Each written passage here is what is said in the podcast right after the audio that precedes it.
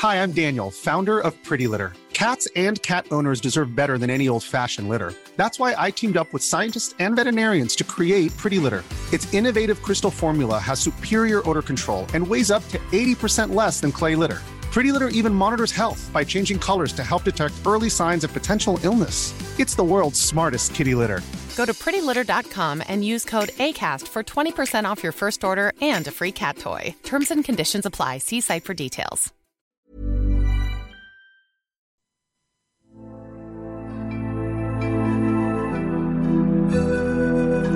Desde la orilla del océano cósmico, Coffee Break envía su insignificante señal esperando que pueda ser recibida por los cientófilos que pueblan la inmensidad del espacio y el tiempo.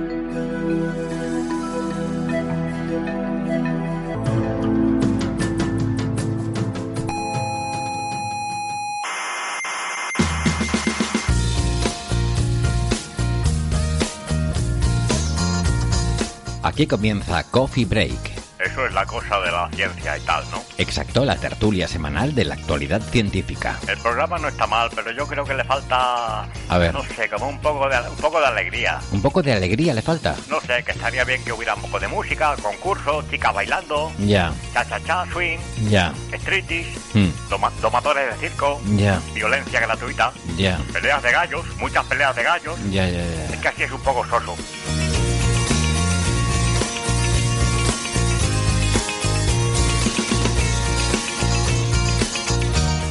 Saludos, criaturas sapientes de toda la galaxia. Y cuando digo sapientes, no es entes con forma de sapo, sino que es como Frank Drake hablaba de las criaturas pensantes del universo.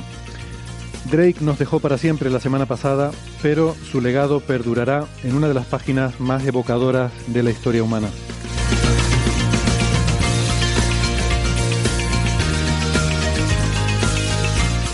Sean todas bienvenidas al Museo de la Ciencia y el Cosmos para nuestra tertulia de cada semana. Hoy, además de Drake y de SETI, también hablaremos sobre exoplanetas, sobre la creación de embriones sintéticos, sobre las burbujas de Fermi y sobre el encanto intrínseco del protón.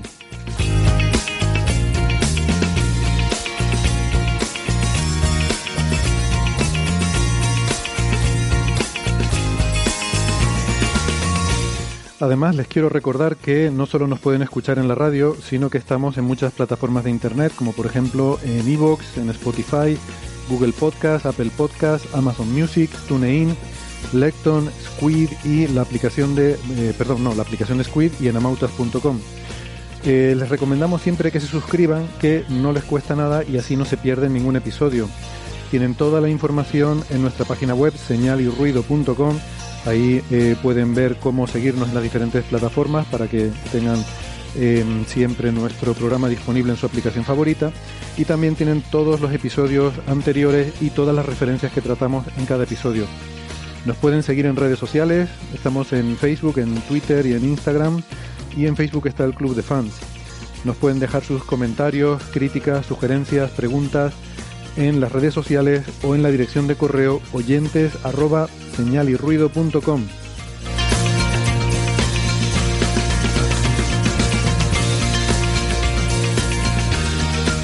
Si prefieren la radio analógica, nos pueden seguir en Canarias en las emisoras Icoden Daute Radio, Radio ECA, Ondas Yaiza y Radio Juventud. En Madrid en Onda Pedriza. En Aragón en Ebro FM. En Málaga en Radio Estepona. En Galicia en Cuac FM. En Argentina en Radio Voces de La Rioja y la FM 99.9 de Mar del Plata. Y en otras partes de la galaxia en Radio Osma.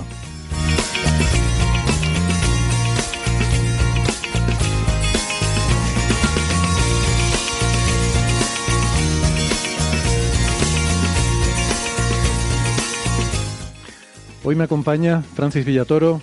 ¿Qué tal, Francis? ¿Cómo estás? De momento con el micrófono cerrado. Con el, micro pegado estaba. No, muy bien, aquí estamos en Málaga y, y bueno, hoy día un día muy soleadito, bastante sol. Esta semana se celebran en Málaga dos congresos, el de la Sociedad Española de Biología Molecular y Bioquímica y el de la Sociedad Española de Virología. Así que Málaga hierve de ciencia, de ciencia muy bióloga, como este biólogo que estamos teniendo tú y yo hoy. Exactamente, porque no es un monólogo, sino es un biólogo. Hoy estamos eh, Francis y yo, de momento. Eh, luego más tarde esperamos que se nos incorporen también a la tertulia eh, Sara y Gastón. Eh, pero vamos a ir empezando nosotros y pues mira qué casualidad, también La Laguna, aquí tenemos montado un, un, sarao bastante grande porque es la reunión de la Sociedad Española de Astronomía. Así que aquí sí tenemos ciencia de verdad.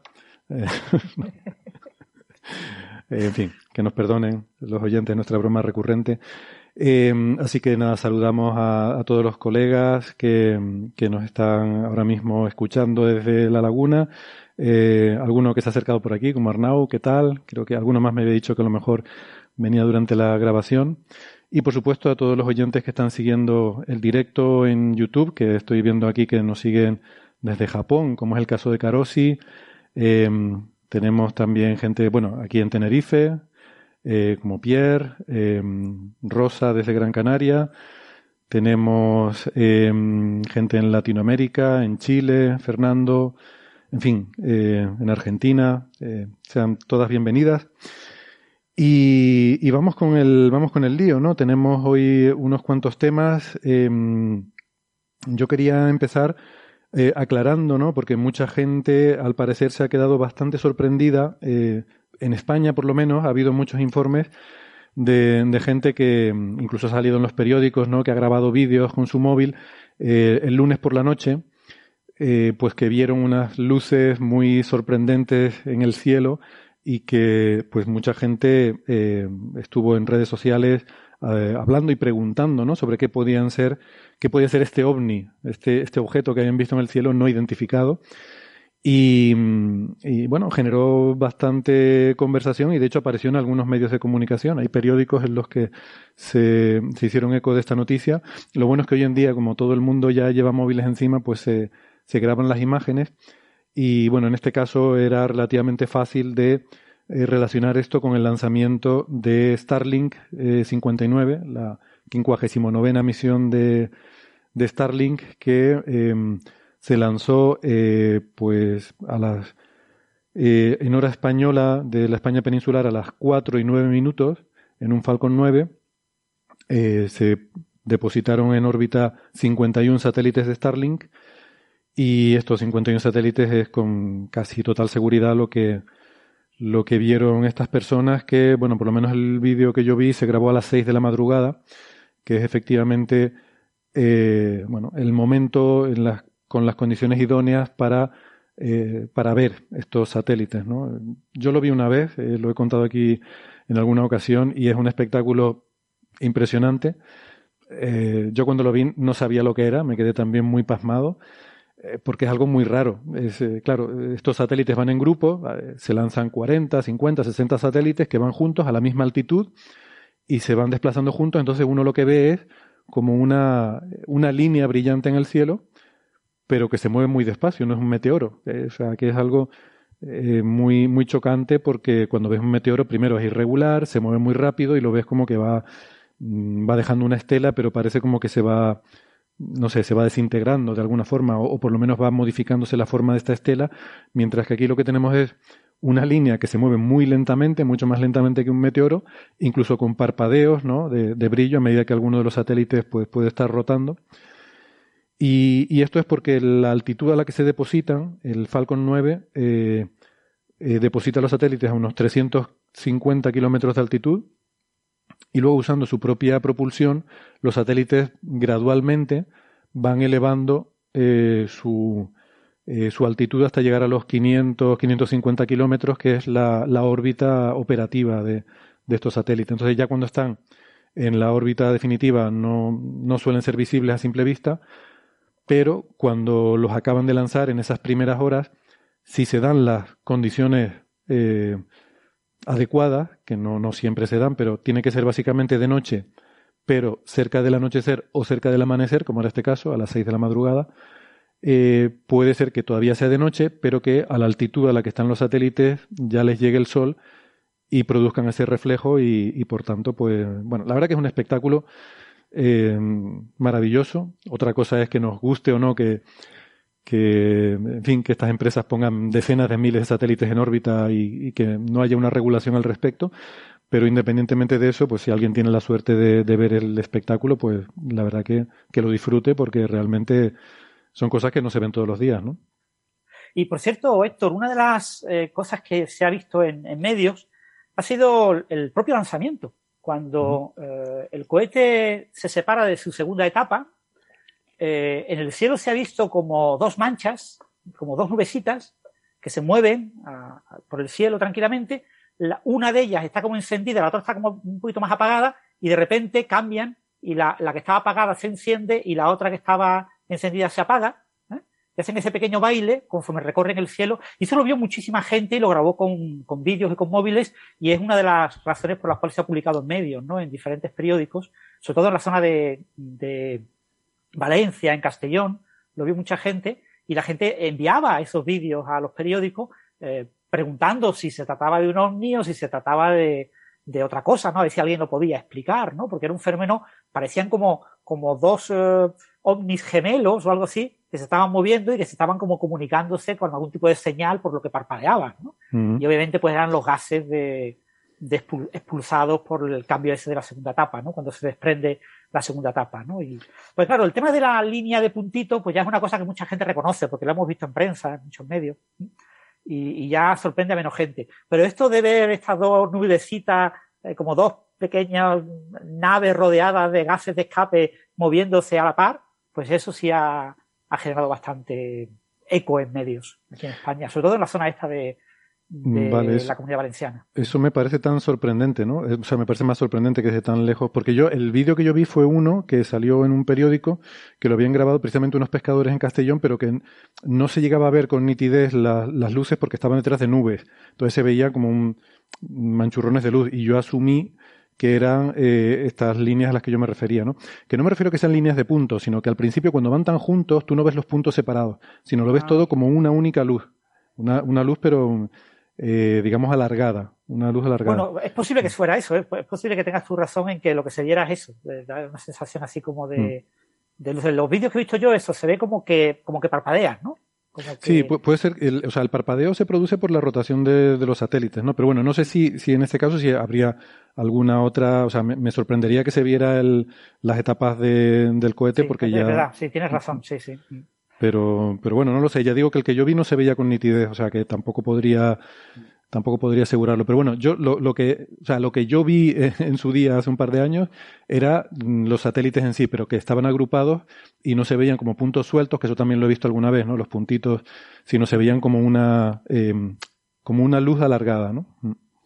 Sí, porque los puntitos sueltos requieren telescopio o también se pueden ver a vista. No, una vez que se han separado más, cuando ha pasado más tiempo y ya se han separado, sí puedes ver los puntitos sueltos.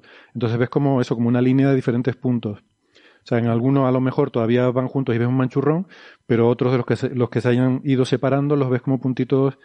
Eh, incluso una vez sí que vi, eh, se veía, o sea, ocupaban medio cielo. Había como, se veían como seis o siete puntitos eh, desde prácticamente el horizonte hasta mitad del cielo. Separados. Pero bueno, eso depende de cuánto tiempo haya pasado, porque se van separando poco a poco.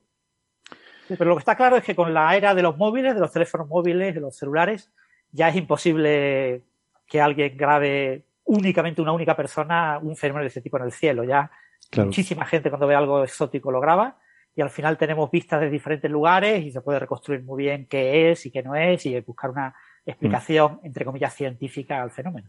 Claro. Ahora es mucho más, más sencillo. Em, oye, eh, te quería preguntar por esto que nos comentabas sobre el LHC, que tiene un, problema, ¿no? Sí, el LHC teóricamente en eh, agosto y septiembre iba a ser, digamos, la, eh, el momento del año en el que iba a recabar más colisiones protón-protón, ¿no? Porque son las colisiones de modo física, ¿no?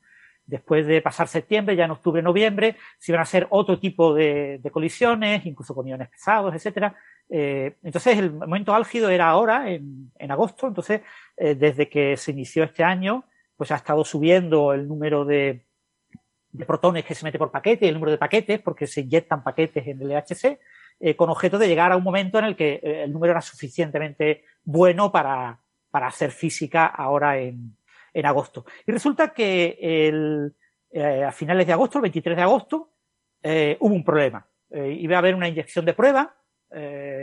De vez en cuando hay inyecciones que no son para físicas, son inyecciones cortas para probar ciertas cosas de calibración, de los haces, etcétera.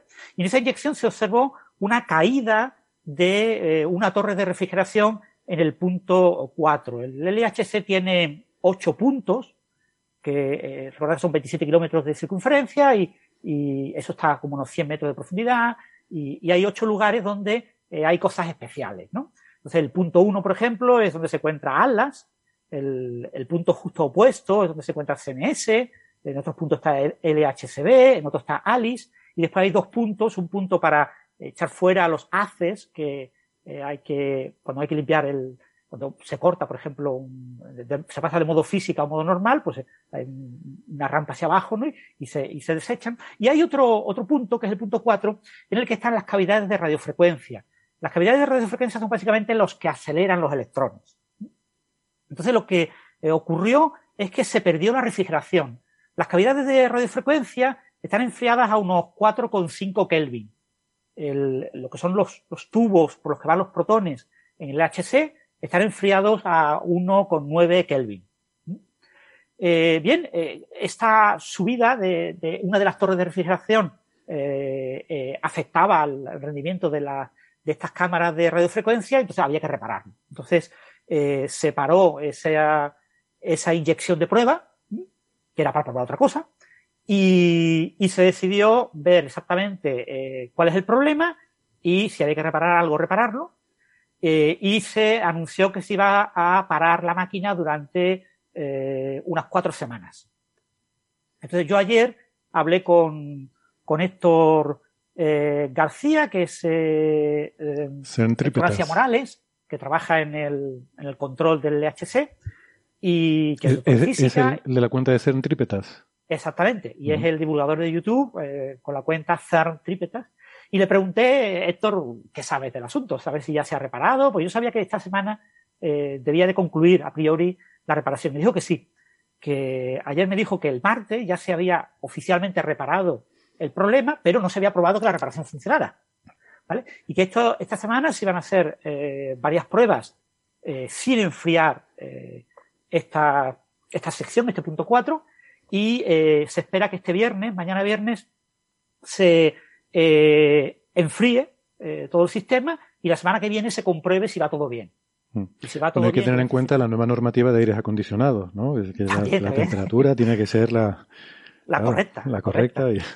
y... entonces la semana que viene se van a hacer las pruebas y si todo va bien, eh, la siguiente semana, es decir, la semana del 19 de, de septiembre, eh, ya debería de inyectarse física y, y continuar ese, pro, ese, ese, proceso de acumulación de datos. ¿no? Mm. Eh, va a haber cuatro semanas que se han perdido de toma de datos, pero bueno, eh, todos esperamos que esto se repare bien y, y que todo funcione estupendamente, ¿no? El sistema de radiofrecuencia... Pero esto es lo típico, o sea, la, lo... que la criogenia falla en verano es, es, lo típico, o sea, es cuando, cuando te falla el aire acondicionado también y, y todo. Bien.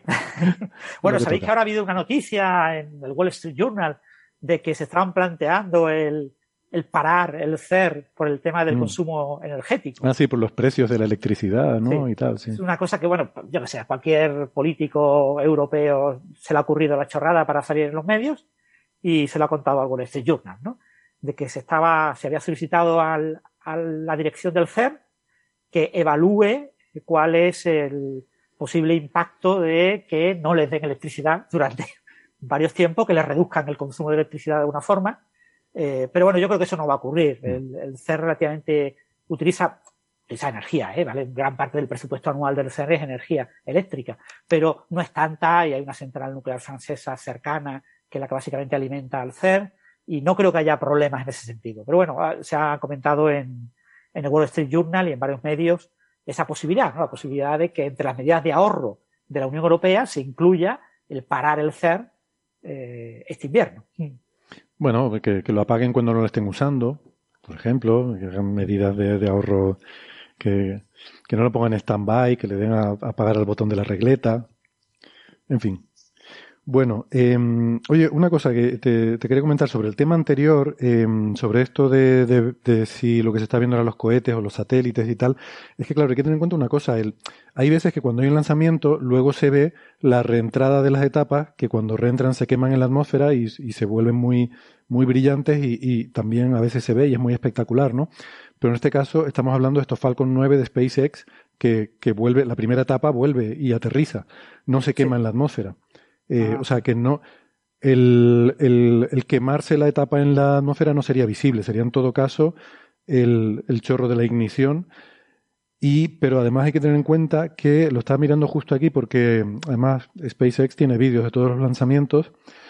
El, ese cambio, el, el desacoplamiento de la primera fase ocurre a los 2 minutos 41 segundos, ¿no? El, lo que llaman el MECO, ¿no? El Main Engine Cutoff. Eh, son 2 minutos 41 después del lanzamiento. O sea, difícilmente. Eh, las horas no cuadran, ¿no? Si estos vídeos eran a las 6 de la madrugada y el lanzamiento es a las 4 y 9, no. Eh, vamos, no podría ser eso y tampoco lo podrías ver tan lejos del lugar de lanzamiento. Sí, sí, entonces seguramente es lo que tú dices, la, separación de los pequeños satélites brillantes. Sí, yo me inclino más a pensar eso, que los satélites que los vemos juntos, o sea, los vemos como un único, eh, o sea, puede incluso que haya dos grupos, ¿no? Dependiendo cómo se hayan eh, depositado, cómo se hayan lanzado. Bueno, otro tema interesante que teníamos eh, es una, una letter que salió en Nature muy breve.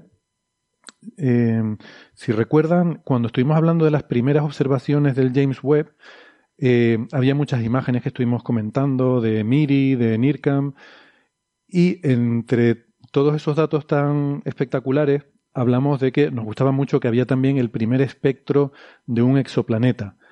Em, que se trataba de un espectro de transmisión al pasar por delante de la estrella. La luz de la estrella, una parte de la luz de la estrella pasa a través de la atmósfera del exoplaneta y se puede ver, em, esta gente lo que hacen, los que estudian este tipo de tránsitos, lo que hacen es representar, eh, digamos, el tránsito en función de la longitud de onda, ¿no? Hacen como una especie de espectro del tránsito y eso de alguna forma te da el espectro de la atmósfera del planeta y dijimos que habían identificado agua. Eh, que eh, lo estuvimos comentando, ¿no? que hacían un ajuste con modelos.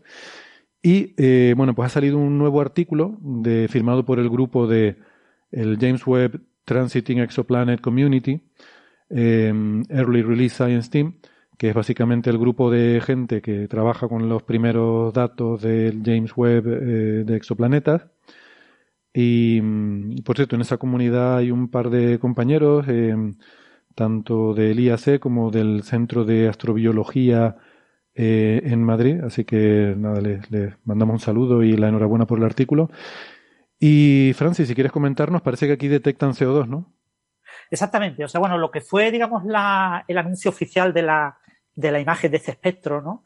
Que incluía, pues, el, eh, la imagen de cómo se había hecho el, eh, el tránsito, cómo transitaba, se veía perfectamente la caída de luz en, la estrella, y después nos mostraban la imagen del espectro y en la imagen del espectro destacaban fundamentalmente los picos asociados al agua. Decían agua, agua, agua, como diciendo, si en nuestro planeta hemos observado agua, es una cosa, una noticia súper importante, ¿no?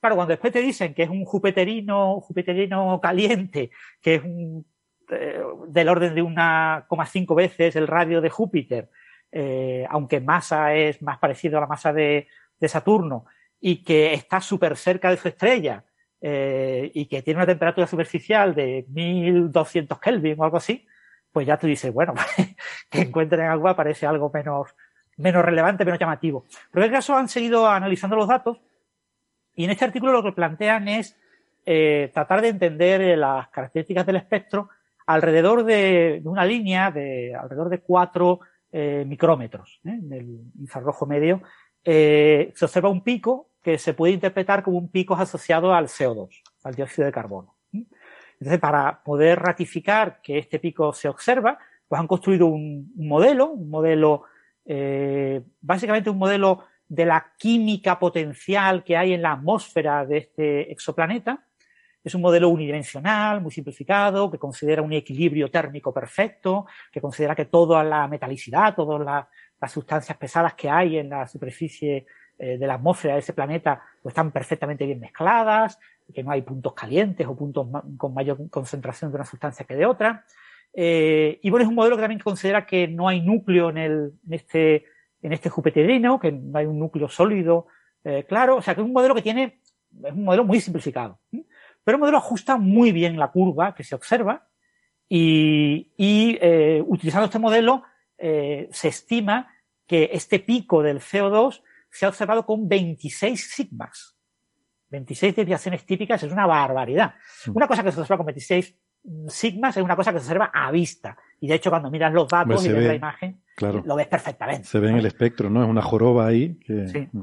Y bueno, el, claro, ese pico está sobre un fondo, Y ese fondo es el que requiere eh, incluir las contribuciones de agua, del monóxido de carbono, del eh, hidruro de, azufre, eh, y, bueno, con el pico del CO2, ¿no? Y una de las cosas curiosas del artículo es que no han observado metano que se podría, podría haber una contribución del metano que se vería en esta, una especie de pequeño pico, una pequeña subida entre 3 y 4 micrómetros, no se observa metano, entonces no se entiende muy bien por qué no se observa el metano. Y por otro lado, eh, se observa junto al gran pico eh, en 4, entre 4, eh, alrededor, en, picado más o menos alrededor de 4 y medio. Sí, 4,3 ponen ellos aquí. 4,3 micrómetros. Justo al ladito a unos 4 micrómetros se encuentra un pequeño pico que no está muy claro, no está mm. muy claro, de hecho se ve a unas 2 sigmas según este modelo, pero que no tiene explicación dentro del modelo. Es decir, entonces, eh, eso significa que ese pico probablemente es resultado de alguna dinámica, de algún mecanismo que eh, está más allá de las hipótesis con las que se ha construido el modelo. Mm. Probablemente que... debido a un desequilibrio, ¿no? A, un proceso dinámico pero yo creo que los sigmas en este caso no son relativos al modelo, sino al ruido del espectro. O sea, ellos tienen un cierto ruido que lo, pueden estimar por el, las características del instrumento o bien incluso midiéndolo en el continuo. Y creo que estos sigmas simplemente indican la desviación, eh, o sea, el pico con respecto al nivel del ruido, ¿no?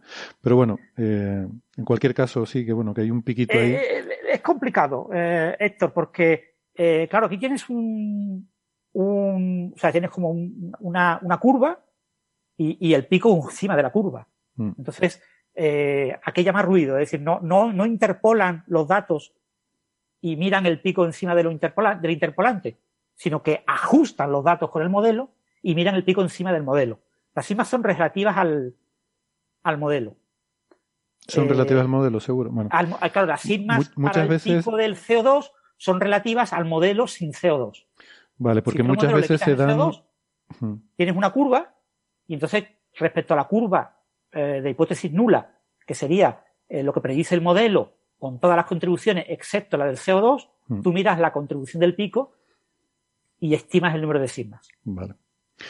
De todas formas, em, no sé, sí, ellos ponen aquí que además del CO2, ¿no? Dicen que proponen una eh, detección tentativa, ¿no? Como, como quien dice, un, indicio de una pequeña, un pequeño rasgo de absorción ¿no? en cuatro micras, que no aparece en el modelo.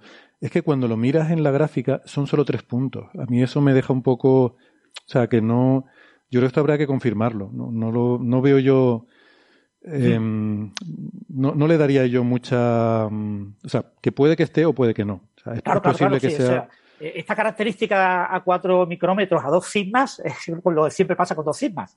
2 sigmas significa nada, cero, patatero. Sí, pero tú puedes tener 2 sigmas, o sea, que haya 20 puntos, pero que la desviación respecto a ese proceso sea 2 sigmas, pero que en este caso solo son 3 puntos, ¿no? O sea, que, que mm, bueno, ni siquiera no sé, que, que, que, a mí no me da mucha confianza que sea real. Sí, pero bueno. te, te, sugiere que son sigmas locales, ¿no? sí, como sugerencia para dejarlo ahí y para decir siga jugando, ¿no? Y a ver si alguien investiga esto y ver si está ahí o no. En, la, en, las conclusiones ponen que ellos van a volver a ver este exoplaneta, no hemos dicho cuál es, eh, es WASP, WASP 39b, y, y, van a volver a observar este exoplaneta con el instrumento NIR-SPEC, con el espectógrafo, eh, pero con una rejilla especial, la G395H, para ver especialmente esa región. Es decir, van a ver alrededor de 4 micrómetros con alta resolución.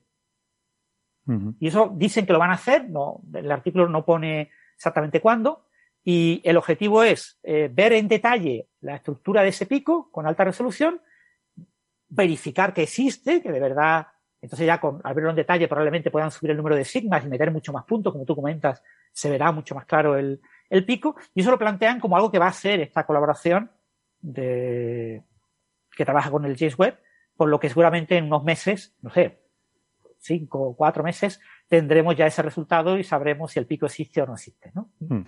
En cualquier caso, ellos plantean que puede ser eso debido a, a, a que el equilibrio, cuando tienes un modelo fuera del equilibrio, un modelo que no considera la hipótesis de equilibrio, y hay un cierto movimiento de, de, las, de los componentes de la atmósfera, pues ese movimiento puede producir este tipo de, de efectos. Bien, bien.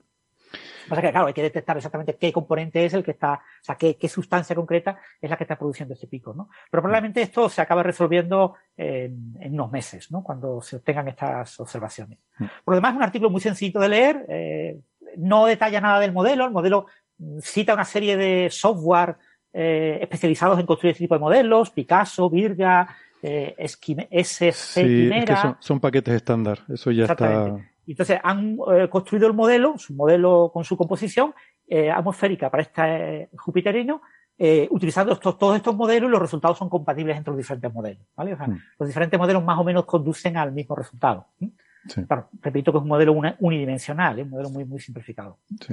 De todas formas, a ver, el modelo está bien porque ajustas la gráfica, pero en la curva del espectro se ve claramente que hay esa joroba que, bueno, que o sea, que, existe ahí esa señal en el espectro es evidente, que sea CO2 o otra cosa, bueno, ya podrá ser cuestionable, pero efectivamente el ajuste con CO2 parece mm, tiene toda la pinta de que, de que eso es lo que excelente. o sea, el ajuste para lo que se ve en la figura es estupendo. Claro, claro.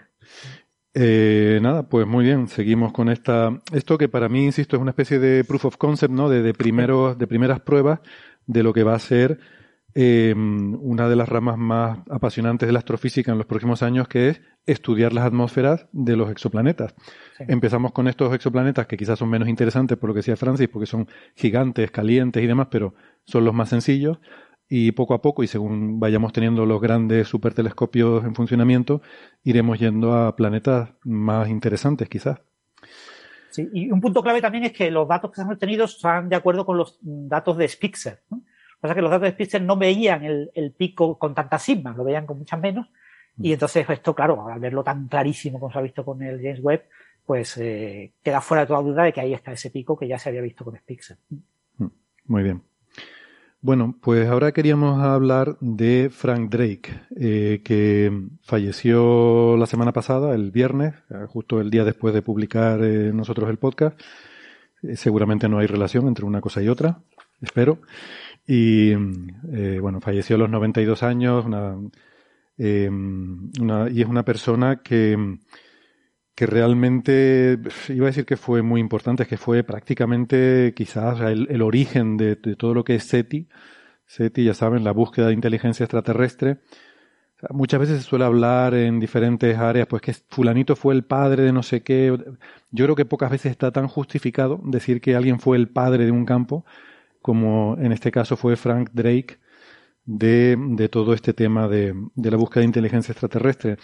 Es un poco una pena que mucha gente, eh, para mucha gente, quizás sobre todo para, para el público, eh, se, se, le recuerde por la ecuación de Drake, eh, famosa, probablemente la segunda ecuación más famosa de la historia, y que, que, está bien, pero que era algo quizás más anecdótico que otra cosa, ¿no? Seguramente eh, a Drake, por lo que hay que recordarlo, es por haber dado origen al movimiento SETI. Eh, y bueno, puedo, si quieres comentar algo de un poco de biografía y demás, es que se da la casualidad de que tenía yo programada una charla en el, aquí en el Museo de la Ciencia, que en principio iba a ser el día 13 de este mes, sobre la historia de SETI y los tecnomarcadores, y que, pero que bueno, luego la, pospusimos por, por, otros factores al día 27. O sea que ya les emplazo que el día 27 estaremos aquí hablando sobre la historia de SETI. Y... Eh, eh, Héctor, ¿la charla la impartes tú? Sí. Sí, la daré yo. Eh, hubiéramos querido tener a alguien mejor, pero salía muy caro y digo, bueno, pues yo lo hago más barato. Em, y claro, pues ahora con el fallecimiento de Drake, pues la voy a tener que reorganizar para centrarla más y hacer un poco de, repaso a la figura de Drake, ¿no? Y, un poco de homenaje. Entonces, por eso me, había estado documentando un poco sobre el asunto, ¿no? Antes que nada, quería decir que lo que se dice siempre en estos casos, que además de un gran científico, era una, parece ser que era un, eh, eh, una muy buena persona. La gente hablaba de él como que era muy caballeroso, eh, muy benevolente, una persona muy amable siempre y muy atenta con todo el mundo, que es lo que se dice cuando alguien fallece, siempre, pero tengo que decir que en este caso particular, además, yo lo había oído antes de que falleciera, ¿no? Yo no conocía a Frank Drake, pero sí conozco a varias personas que sí lo conocían de primera mano. Y era una persona, eso, muy, muy respetada y muy, eh, y muy querida. Eh, o sea, la gente hablaba de él como que siempre estaba dispuesto a ayudar a todo el mundo, que siempre eh, era una persona muy agradable de, de, trabajar con él, incluso de charlar con él. Le interesaba mucho la ciencia, siempre estaba yendo, pues, tanto cuando trabajaba como investigador, como profesor, pues siempre iba a estas tertulias de café y era además una persona que, claro, también por su edad y por todo lo que había vivido, tenía una cultura científica bastante amplia, ¿no? Y que era muy agradable el hablar con él. Em, entonces, bueno, quiero decir eso, ¿no? Que ya antes de, fallecer yo había oído mucho esos, esos comentarios. Y yo creo que eh, la razón por la que se puede decir que, que este hombre está en el origen de, de SETI de una forma muy marcada es porque, o sea, yo creo que hay tres, eh, tres grandes eventos que son los que dan origen al movimiento SETI en torno a 1960. Y, y esos tres eventos son la primera búsqueda con radiotelescopios de señales de otras estrellas que la hace Frank Drake en 1960, la publicación del artículo de Cocconi y Morrison, eh, que publican un artículo en Nature que en aquella época era una cosa impensable. Nature ya una revista de alto impacto, una revista científica muy importante. Y publican un artículo, eh, Giuseppe Cocconi y Philip Morrison, en el que se plantean cuál sería la forma idónea de comunicación entre civilizaciones, eh, entre estrellas, ¿no? Y llegan a la conclusión de que señales de radio en la línea de 21 centímetros probablemente sería algo muy interesante a, explorar. Y, eso se publica en Nature. Entonces, es como el primer gran eh, artículo teórico ¿no? de, sobre SETI. Y luego está la. Frank Drake, ¿no? Trata de realizar observaciones de esa línea gracias a este artículo, ¿no? Eh, no, en realidad fueron historias paralelas. Eh, o sea, Frank Drake, esto si quieres lo cuento luego en un poquito más de detalle, él comienza a preparar esas observaciones en el año 59 mm. y habla con, su, con el director de su observatorio, Otto Struve, de que tenía esta idea y tal. Entonces, eh, esas dos cosas fueron en paralelo y curiosamente aparecieron a la vez en el mismo año, ¿no? Y lo que sí le permitió este artículo a Frank Drake era un poco el salir del armario, porque esto era una cosa que, él se le, a él se le ocurrió como una idea alocada y su jefe, que era el director del observatorio, se lo permitió porque también tenía interés y de hecho había publicado Struve alguna especulación en alguna revista sobre vida en otros planetas, pero era considerado algo como un poco tabú todavía, ¿no? Eh, estábamos en la época del auge del fenómeno ovni, había sido en los años 50, y todavía estaba como un poco mal visto, ¿no? Eso de. estaba un poco asociado con parapsicología y tal. Entonces el hecho de que un científico se quisiera poner a buscar extraterrestres, eh, no sé. Cuando empezaron ese proyecto, Struve le dijo, bueno, vale, mm, te dejo que lo hagas, pero con discreción, que, que, no se entere mucha gente y en los ratos libres, ¿no? Y cuando sale el artículo en Nature, ya un poco eso les permite, pues eso, salir del armario, ¿no? Y ya empiezan, eh, ya es cuando Struve dice, bueno, pues vamos a contar a la gente esto que estamos haciendo aquí y, y, lo empiezan a contar al mundo, ¿no? Y entonces cuando se empieza a formar ahí ese germen de otros científicos interesados en el tema que empiezan a contactar con, con él, con Drake, porque fue el, eh, o sea, esta, este primer intento tuvo mucha repercusión y es cuando ocurre el tercer evento, que ocurrió en 1961, que da origen a SETI, que es una reunión que hubo allí en, el observatorio, el National Radio Astronomy Observatory, allí en, en, el observatorio de Green Bank, donde trabajaba Drake, eh, una reunión de algunos de los científicos más prominentes que tenían interés en SETI y que se reunieron allí para discutir mm, cómo había que afrontar ese problema, ¿no? Y que fue lo que, lo que se llamó la reunión de la orden de, la orden de los delfines, eh, por bueno, una serie de historias que un poco simpáticas, ¿no? que podemos comentar luego. Pero la cuestión es que yo creo que son los tres, las tres patas que articulan el, el, movimiento SETI y que a mí me gusta mucho verlo así porque reúne un poco las tres vertientes de lo que es el método científico. O sea, está la parte teórica, que es el paper en Nature de, de Cocconi y Morrison, la parte observacional, que es la de Drake, de ir al telescopio y, tratar de observar algo. Porque claro, a ver, esto de SETI se presta mucho a especular. Eh, y hay muchísima gente que ha especulado un montón. Eh, y porque ideas se nos pueden ocurrir a todos, ¿no? Y aquí yo confieso también que tengo mi parte de culpa, que también he publicado alguna especulación ahí un poco que tú dices, bueno, el papel lo aguanta todo, ¿no? Pero realmente el mérito de Drake es, ir más allá del papel y decir, bueno, pero ¿qué es lo que hay que hacer la ciencia? Remangarse. La diferencia entre ciencia y filosofía es que la ciencia dice, bueno, vamos a experimentar, vamos a observar y vamos a buscar evidencia empírica, ¿no? Entonces, Drake fue el primero en remangarse, meterse en el barro y decir, vamos a ver si se ve algo, si se, vamos a escuchar y a ver si hay alguna señal por ahí, ¿no? Entonces está la parte teórica, la parte observacional y luego también la parte de discusión, de debate y de diseminar los resultados en la comunidad, que es lo que de lo que viene luego esta eh, la reunión esta de la orden del delfín. Entonces eh, Drake juega un papel fundamental en dos de estos tres eventos. Eh, y, casi que diría que en los tres, porque aunque el paper lo publican Cocconi y Morrison, realmente Drake también eh, ya había pensado en el tema y aunque no lo publicó, había llegado más o menos a los mismos, eh, a las mismas conclusiones. Em, entonces, empiezo por unos datos biográficos, si te parece, Francis. Em, sí, sí. Él, em, de, Drake se dice a menudo que era, era un oficial de la Armada de Estados Unidos. A ver, eh, sí, era, era oficial de la Armada, pero lo que pasó fue que él entró en la universidad, él, estudió en, la Universidad de Cornell y luego hizo el doctorado en Harvard. Y eso lo hizo con una beca de, de la Armada, del, de, digamos, o sea, la Armada es eh, los barcos, el ejército, ¿no? El ejército del mar. Y eh, en Estados Unidos esto es habitual porque sabes que ir a las universidades de prestigio es muy caro y sin, a las universidades estas como Cornell, bueno, Cornell no tanto, pero Harvard, por ejemplo, donde hizo él el doctorado, allí o realmente tienes mucho dinero o lo que hace la gente es buscarse becas para poder ir a estas universidades.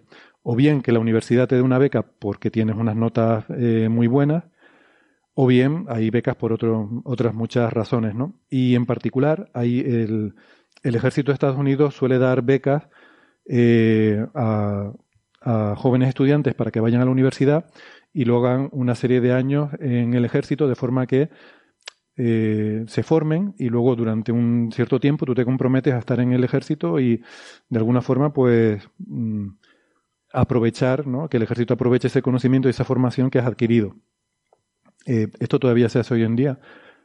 Yo tenía una compañera en Estados Unidos que estudió su doctorado y todo con una beca de la Fuerza Aérea. Y, luego estuvo. La ventaja es que en física solar a la Fuerza Aérea le interesa mucho la física solar, entonces tú puedes hacer investigación y eso lo puede considerar la Fuerza Aérea como una, em, una compensación adecuada al, a la beca que te han dado. ¿no? Pero bueno, el caso de Drake, que él estudió con una de estas becas y, y luego estuvo, no sé si fueron un par de años, eh, trabajando como oficial de electrónica, eh, porque sus estudios eran más orientados a ingeniería electrónica y demás en un, crucero de guerra. Que por cierto, con esto hay una anécdota también, porque una vez vinieron a España, estuvieron atracados en Cádiz, eh, este crucero, y, a él lo entrevistaron, a Drake. Eh, y luego, bueno, hay alguna anécdota ahí con que luego, cuando se enteraron, o sea, primero le hicieron la entrevista y luego cuando le pidieron los datos para, en fin, poner la rotulación y demás, pues, y si vieron que se llamaba Drake, pues no le hizo gracia porque por lo visto, bueno, le hizo gracia, le hicieron bromas, pues por lo visto con el pirata Drake, pues todavía eh, se ve que en el sur de España y, en Cádiz hay bastante... Eh, todavía la gente guarda memorias eh, bastante negativas sobre las fechorías del pirata Drake, ¿no? Entonces le hicieron alguna, alguna broma con eso. él hace la tesis en Harvard y su directora de tesis es nada menos que Cecilia Payne que esto es, es, muy impresionante. Para mí, Cecilia Payne es una de las figuras más importantes, no solo de las mujeres más importantes en, astrofísica, sino yo creo que o sea, la tesis de Cecilia Payne, hay gente que dice que es la mejor tesis doctoral del mundo, o la más importante de la historia, de toda la ciencia. Y, yo, pues, eh, no estaría en desacuerdo con esa afirmación, ¿no? A pesar de que es muy, muy, muy bestia. Pero yo sí creo que Cecilia Payne es quien hace que la astronomía pase de ser astronomía a ser astrofísica. O sea, es la persona que analizando las líneas espectrales que se habían descubierto a mediados del siglo XIX, eh, es ella a principios del siglo XX quien las utiliza para eh, determinar la física de las estrellas, de las atmósferas estelares, las temperaturas, la densidad, catalogar, catalogar las estrellas en función de sus líneas espectrales, hace modelos muy simplificados, pero bueno, modelos simples de atmósfera porque necesita la densidad, la temperatura, etcétera, para poder interpretar estas líneas espectrales. Entonces es la primera vez que eh, se comienza a hacer estudios cuantitativos de la composición química y de la física en las estrellas. O sea, lo, que hace Celia Payne es alucinante. De hecho, es tan increíble que nadie se creía, incluso su, su director de tesis eh, de Cecilia Payne, no, no, se creía en su trabajo, ¿no? Y tardó un tiempo la cosa en asentarse. Y bueno, hay por ahí incluso alguna historia de que fue después de que un hombre llegó a la misma conclusión, que entonces empezaron a hacerle caso y a ver que ella lo había dicho antes y tal, porque además este, eh, este hombre es que no recuerdo ahora, no recuerdo cómo se llamaba, le daba crédito a ella, ¿no? Decía, no, no, pero esto ya lo había dicho eh, la doctora Payne y tal. Y, y, bueno, tardó un poco en realmente en llevarse todo el mérito, ¿no? De que le correspondía al trabajo que había hecho. Pero bueno, que Cecilia Payne fue la directora de tesis de, Frank Drake.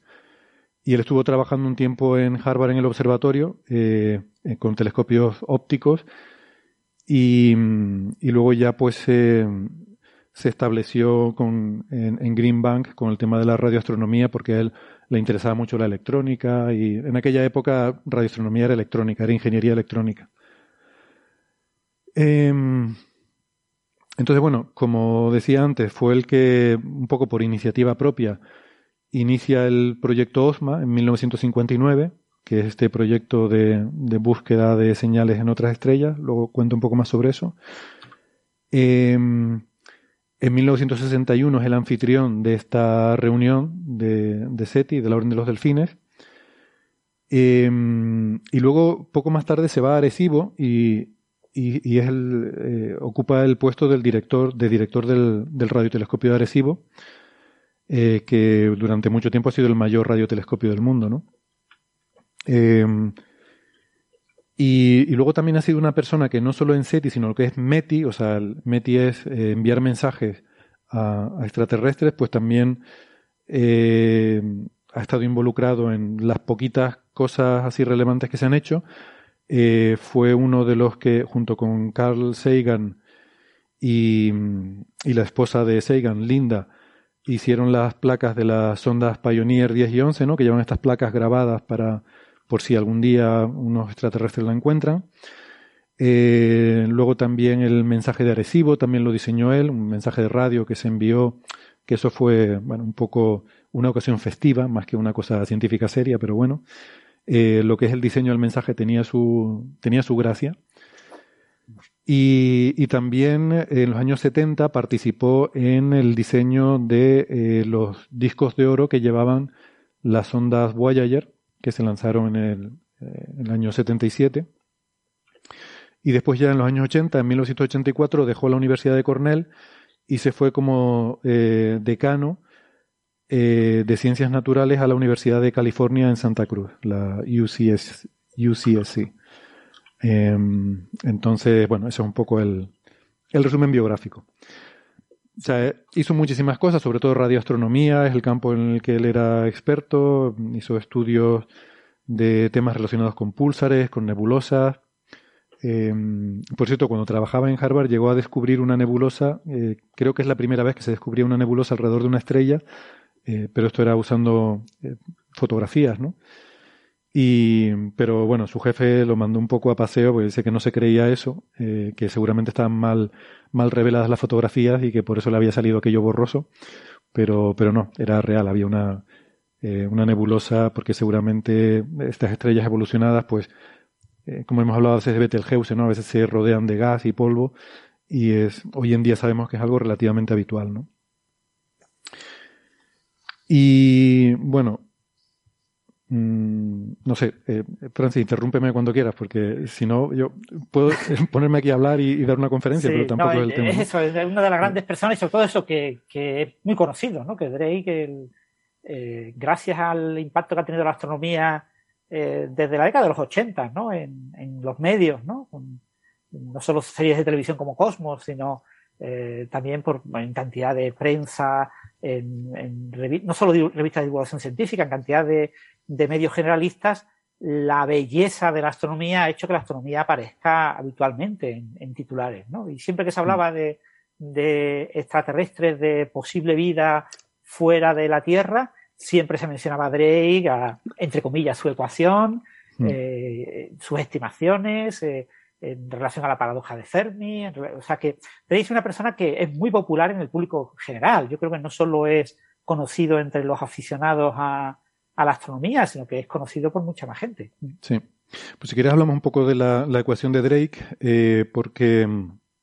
O, bueno, voy a empezar primero hablando un poco de la reunión entonces de, esta de 1961 de Green Bank, porque ahí es donde debuta la ecuación de Drake, ¿no?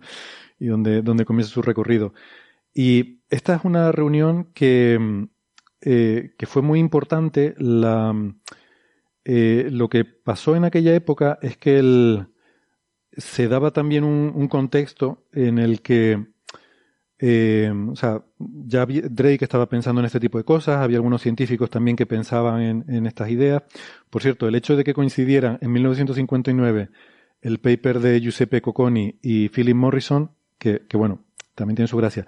Giuseppe Cocconi eh, también fue un, investigador muy conocido, además en tu campo, bueno, en tu campo, en, una de las cosas que te gustan a ti mucho, Francia, en física de partículas, porque luego eh, él estaba en Cornell, allí coincidió con, con Philip Morrison, eh, que a mí Philip Morrison siempre me suena a nombre de cigarrillos, pero, pero no, es un, es un señor. Philip Morrison había trabajado en el proyecto Manhattan, construir la bomba atómica. Y, y después de eso estaba allí en Cornell haciendo astrofísica, porque él realmente era astrofísico de formación. Y Giuseppe Cocconi... por cierto, como anécdota, te interrumpo, eh, eh, aunque salga fuera de contexto, una de las razones por las cuales el ejército estadounidense se ha involucrado mucho en ciencia fue por el proyecto Manhattan. ¿no? El, desde el punto de vista de la visión del ejército estadounidense, la razón por la que, cual ganaron la Segunda Guerra Mundial es porque lograron concentrar a las mentes más brillantes, los científicos más brillantes, en un proyecto que fue el que acabó conduciendo a la victoria. Mm. Entonces, desde entonces hasta los 80 más o menos, ¿eh? después de a partir de los 80 ha bajado bastante el interés eh, por las crisis económicas y por diferentes circunstancias. Para el ejército estadounidense era muy, muy importante eh, financiar a futuros científicos brillantes, a jóvenes muy brillantes que pudieran acabar siendo científicos y que, como eran personas financiadas por el Ministerio de Defensa, el Ministerio de Defensa podía recurrir a ellos en caso de necesidad. Mm. Si era necesario de nuevo volver a montar algo parecido al proyecto Manhattan, se podía recurrir a todas estas personas. Yo te bequé, tú estás donde estás, gracias a mí. Tienes que venir para acá sí o sí, no te puedes negar. Puedes decir que eres pacifista, pero aceptaste en su momento mi financiación. Entonces no serías lo que eres sin mí, así que tienes que venir conmigo. Entonces con esa condición eh, se financió muchísimos proyectos. Los primeros proyectos de ondas gravitacionales, los, primitivos interferómetros de ondas gravitacionales eh, de la década de los 70 estaban financiados por el Ministerio de Defensa. Y tú dices, ¿qué tienen que ver? ¿Para qué quieren? Lo, porque no era importante para qué. O sea, No, les importaba un comino el para qué.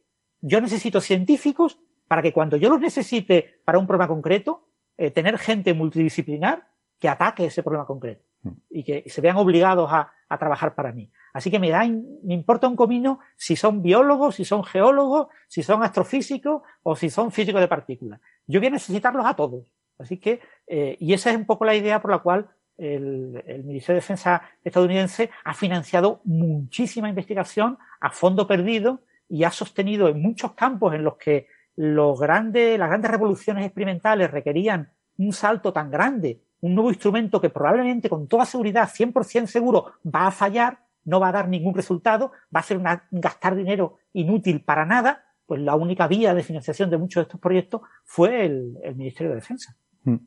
Eso yo creo que es algo muy anglosajón, ¿no? Porque también en el Reino Unido también hacen ese tipo de cosas, esa conexión también entre lo militar y lo científico. Claro, también en la Segunda Guerra Mundial hubo muchos avances, cosas como la investigación operativa, eh, cosas como, bueno, la tecnología de radar y todo este tipo de cosas, ¿no? Que hablamos a veces que son grandes desarrollos militares, pero gente como Freeman eh, Dyson, por ejemplo, eh, pues era alguien que estaba muy vinculado, eh, que fue luego asesor del gobierno y, estaba muy vinculado a, o sea, que, que, los gobiernos tienen sus comités asesores con grandes figuras muy relevantes de la ciencia, pero con un perfil muy multidisciplinar que les den asesoramiento.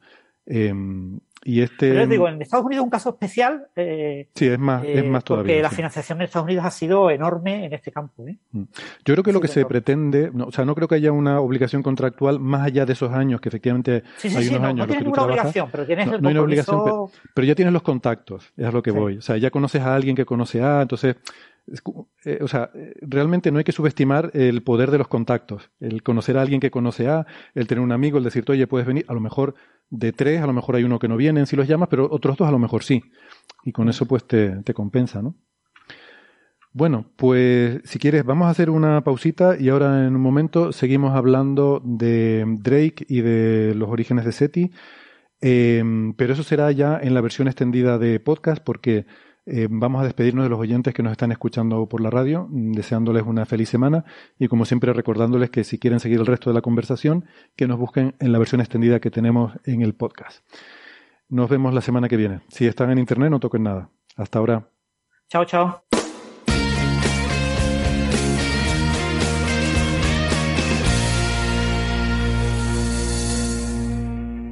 Muy bien, pues ya estamos de vuelta. Gracias por seguirnos acompañando y damos la bienvenida a Sara Robisco, que se nos acaba de unir ahora. Hola a todos.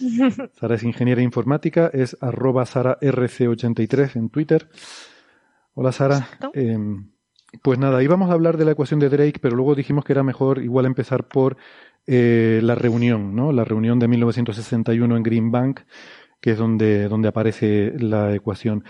Eh, de todas formas, yo antes que eso estaba pasando, eh, quería comentar una anécdota, ¿no? Que es que ese, hablando de ese paper de Nature de 1959, de Cocconi y Morrison, estábamos hablando de que Morrison había trabajado en el proyecto Manhattan.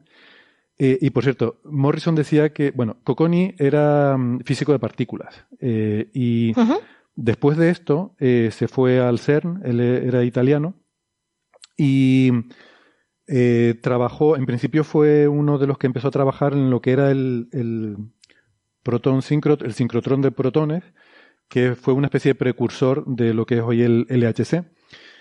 Y, luego Cocconi fue director eh, del CERN, director científico del CERN. Una, una, figura muy importante. Morrison decía que Cocconi era un genio. Y Morrison, eh, anécdota irrelevante, Morrison había sido compañero de despacho de Feynman. Entonces, eh, a, mí me encantan todas estas conexiones, porque claro, hoy en día hoy en día hay decenas de miles o, hay millones de científicos, pero en aquella época no había tantos, ¿no? Y, es fascinante ver todas estas, estas conexiones, sobre todo gente de tanto nivel. Entonces, bueno, esto, esto me hizo mucha, eh, mucha gracia. Por cierto, para todos los oyentes, el, el sincrotón de protones PS sigue existiendo, sigue usándose. es como uno de, una de las partes, ¿no? Del, exactamente, hay una serie de etapas para ir acelerando, que vayan ganando energía los protones. Los protones parten de una, de una bombona de hidrógeno normal y corriente, una bombonita, muy pequeñita, además eso dura años, una única bombonita, pues se gastan muy pocos protones. Y, y entonces se van inyectando en diferentes etapas, hay una aceleración lineal, un LINAC, está ese sincrotón de protones que una máquina de unos 600 eh, metros de circular, de unos 600 metros de longitud, y después del, del sincrotrón de protones PS pasa al SPS y del SPS pasa al anillo del LHC, ¿no? O sea que es una de las etapas en las que se acelera a cierta energía eh, los protones. Mm. Pues, ah, mira, ahí nos pone detrás Sara una foto, el, el señor que está bueno, no sé si decir derecha o izquierda porque no sé a qué lado les aparece a ustedes en la pantalla, pero Drake es el señor que está a uno de los dos lados, el que está señalando Sara. El otro es eh, Stephen Dick, que es el que escribió, bueno, eh, escribió un artículo sobre él. Y mm, lo que les estaba diciendo es que eh, las conclusiones de ese paper de Cocconi y Morrison también independientemente, Drake, junto con su jefe, Otto Struve, que era el director del observatorio, habían llegado también a conclusiones similares y ya estaban preparando el proyecto OSMA para observar en esta línea espectral. ¿no? Y esto me hace mucha gracia porque eh, vi estos días en un artículo de un investigador que se llama Paul Chug, que dice que eso es un ejemplo muy elegante de lo que él llama el principio de paternidad, que dice que cuando, cuando una idea está lista para nacer, busca progenitores. Y en aquella época estaba, o sea, estaba la cosa ahí un poco flotando en el ambiente, ¿no? Y que eh, era natural que, o sea, que aunque lo vemos como ños, qué casualidad que justo estas cosas se dan en, en el mismo año, además, ¿no?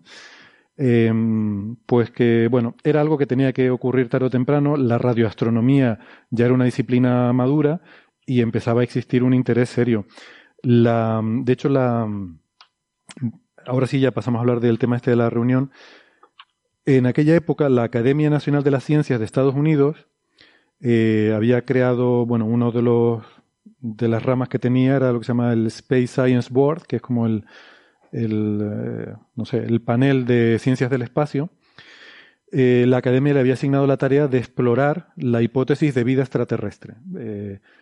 Cuánto de serio podía ser eso científicamente, ¿no? Y además estaba en una época en la que había como mucha paranoia porque todo lo que tú estuvieras haciendo, si no lo hacías, es posible que los soviéticos lo estuvieran haciendo. Entonces, cuando alguien quería proponer una idea científica así medio rara, le decías, oye, pero cuidado, que si no lo hacemos nosotros, a lo mejor lo hacen los soviéticos. Entonces, claro, eso ya inmediatamente te abría muchas puertas, ¿no? Efectivamente, se sabía que los soviéticos tenían mucho interés en la, en la astrobiología y, claro, no se sabía realmente cuánto. A, a todas estas hay que decir que en paralelo había también un programa SETI soviético, pero era mucho más pequeño y de eso sabemos bastante poco porque era muy opaco, ¿no? Casi todo lo que sabemos es porque Sagan era muy, Sagan era muy eh, de cruzar el telón de acero y trabajaba mucho con, con científicos soviéticos y, bueno, trabajaba mucho, no, pero intentaba, por lo menos, estar en contacto con los soviéticos. Sí, Sara. Pero esto le trajo problemas, ¿no? Por lo que he leído en alguna. Sí, esto le trajo problemas con la administración Reagan. Eh, esto y que se oponía también al proyecto Guerra de las Galaxias. Eh, había un proyecto para una secuela de Cosmos que se llamaba Nucleus, Hmm. eh, que estaba ya incluso había comprado la cadena ABC había comprado los derechos y habían empezado a trabajar en ella. Aquí en la exposición que hicimos de Cosmos tuvimos algunas ilustraciones que se hicieron para esa esa nueva serie documental de Sagan. Voy a decir Sagan y Sagan eh, indistintamente porque a veces me sale una forma de otra, pido disculpas. Sagan es más parecido al original, pero aquí en España siempre se dice Carl Sagan y entonces es como hay un poco esa dualidad. Mm, total que nos quedamos con las ganas de ver cómo hubiera sido Nucleus, ¿no? Era un documental, una serie documental sobre la energía atómica, que iba desde uso, en fin, de- desde la ciencia hasta el uso eh, civil hasta eh, la posibilidad de, o, o hasta el, el uso armamentístico, ¿no? Y bueno, pues la administración Reagan, por estos, estos problemas que tenían, se- eh, Sagan se convirtió en una persona eh, muy antagonista de la administración Reagan y movieron sus influencias políticas para que esa serie nunca se, nunca se hiciera. Y nos quedamos sin ella. Bueno. Pues entonces, bueno, de lo que sabemos sobre todo del programa estadounidense, bueno, occidental, digamos, ¿no? Del soviético sabemos muy poquito, ahora sabemos que era pequeño, y, pero en aquella época no se sabía. Entonces ya la Academia Nacional de las Ciencias tenía cierto interés por explorar estos temas de astrobiología y de inteligencia extraterrestre, y en paralelo Drake estaba con estas ideas. Entonces, una de estas casualidades históricas, eh, eh, Drake dio una charla en Washington en, en 1960 eh, para la Philosophical Society, a la cual asistió eh, un señor que se llama Peter Perman, un científico que era miembro de este, de este panel de, ciencias del espacio de la Academia eh, Nacional de las Ciencias, y le, le impactó mucho porque allí eh, Drake contó el proyecto OSMA, lo que había, las observaciones que había estado haciendo, y entonces esto les impactó porque es justamente lo que ellos estaban preguntando, si esto se podía hacer algo así. Y entonces ahí Perman fue a hablar con Drake y le dijo, oye, mm, ¿tú cuánto de serio crees que es esto? Y Drake le dijo, mira, ni idea, yo estoy haciendo estas cosas, pero no sé si esto puede llegar a buen puerto o no. Entonces le dijo, mira, nosotros vamos a mm, poner financiación y vamos a organizar una reunión para que vengan científicos mm, de diferentes áreas para discutir qué se puede hacer con esto. Y, y entonces así fue como surgió esta, esta reunión. ¿no? La, la sponsorizaba eh, la Academia Nacional de las Ciencias y la organizaban en, en Green Bank eh, Fran Drake y su jefe Otto Struff. Lo cual quiere decir que la, la, la organizaba Fran Drake y su jefe pues daba el discurso de bienvenida, que es lo habitual en estos casos, ¿no? Pero bueno, eh, entonces esa reunión pues acabó siendo muy, muy famosa en la historia de SETI y en ella participaron 10 investigadores. Y siempre dicen, no, había 10 investigadores y parece como que hubiera, hubiera sido un número mágico que dije, no tiene que haber 10, ¿no? Como, porque es un número así como muy redondo. Muy redondito, sí. Como suele pasar con casi todo, eh, las cosas son mucho más mundanas que todo esto, ¿no? Struff le dijo que ellos en, el, en la sala de reuniones tenían capacidad para 30, entonces que mejor no invitar a mucha gente. Eh, Drake le dijo a Perman que íbamos a intentar eh, hacer una reunión para 20, 20 y pico personas. Y ellos empezaron a llamar gente más o menos que conocían, tirar de contactos, que a su vez estos llamaran a otros y tal. Pues hubo como 20 y pico que mostraron interés, pero al final apuntarse, apuntarse, se apuntaron 12. Y de esos 12 a última hora se cayeron dos, que fueron Coconi, que en principio estaba invitado y había aceptado, pero luego a última hora dijo que no podía ir. Y también Lederberg, que era un colega de Sagan, que también era parte de este panel y, y al final pues tampoco fue, se quedaron en 10, pero no, no porque fuera un número mágico ni nada de eso, ¿no? Pero sí que es bonito porque la composición, eh, claro, es que abordar este problema es un problema muy interdisciplinar. Y la composición del panel que se reunió ahí acabó siendo muy interdisciplinar también, pero eso sí, gente muy, gente muy potente, ¿no? Que es lo que digo que en aquella época eh, este tipo de, preguntas llamaban la atención de, de algunas de las mentes más importantes. Por cierto, no he mencionado que a todas estas también, más o menos por esta época, también estaba Freeman Dyson por ahí diciendo cosas. Su famoso artículo de las fuentes infrarrojas artificiales es también del año 50 y... largos, creo, 59 puede ser, o, o 60 y... no sé, por aquí lo tengo apuntado, pero no me acuerdo. 60 el artículo de Dyson. Lo que pasa es que esto iba por otro camino, ¿no? Dyson, como era tan visionario y tan adelantado de su tiempo, ya está hablando de otros tecnomarcadores, que es algo que quedó ahí un poco en el olvido y que ahora se está empezando a plantear en los últimos años. Pero esto es como otra, otra rama diferente. Y entonces en esta reunión, eh, pues había eh, pues un neurocientífico, eh, bueno, lo voy a comentar, John Lilly, que este, este, era el flipado del grupo, ¿vale? Pero en aquella época todavía no se sabía que era muy flipado y era un neurocientífico y tenía un proyecto que era muy popular en aquella época de intentar eh, establecer comunicación con los delfines. Eh, entonces, claro, tenía sentido, es decir, si estamos pensando en cómo comunicarnos con otras especies, pues ver si por lo menos con un mamífero terrestre, ¿no? Y entonces por eso también se le... Pero bueno, este, este hombre, si quieres luego hablamos, está un poco para allá, pero en aquella época parecía sensato tener una reunión. Estaba Philip Morrison, estaba Melvin Calvin, que era un químico, eh, y además, otra anécdota curiosa, Melvin Calvin recibió la llamada de Estocolmo para decirle que le daban el premio Nobel de Química eh, mientras estaba en esta reunión.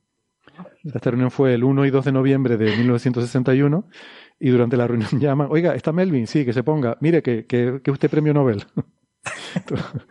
Todo que haber sido curioso. Sí.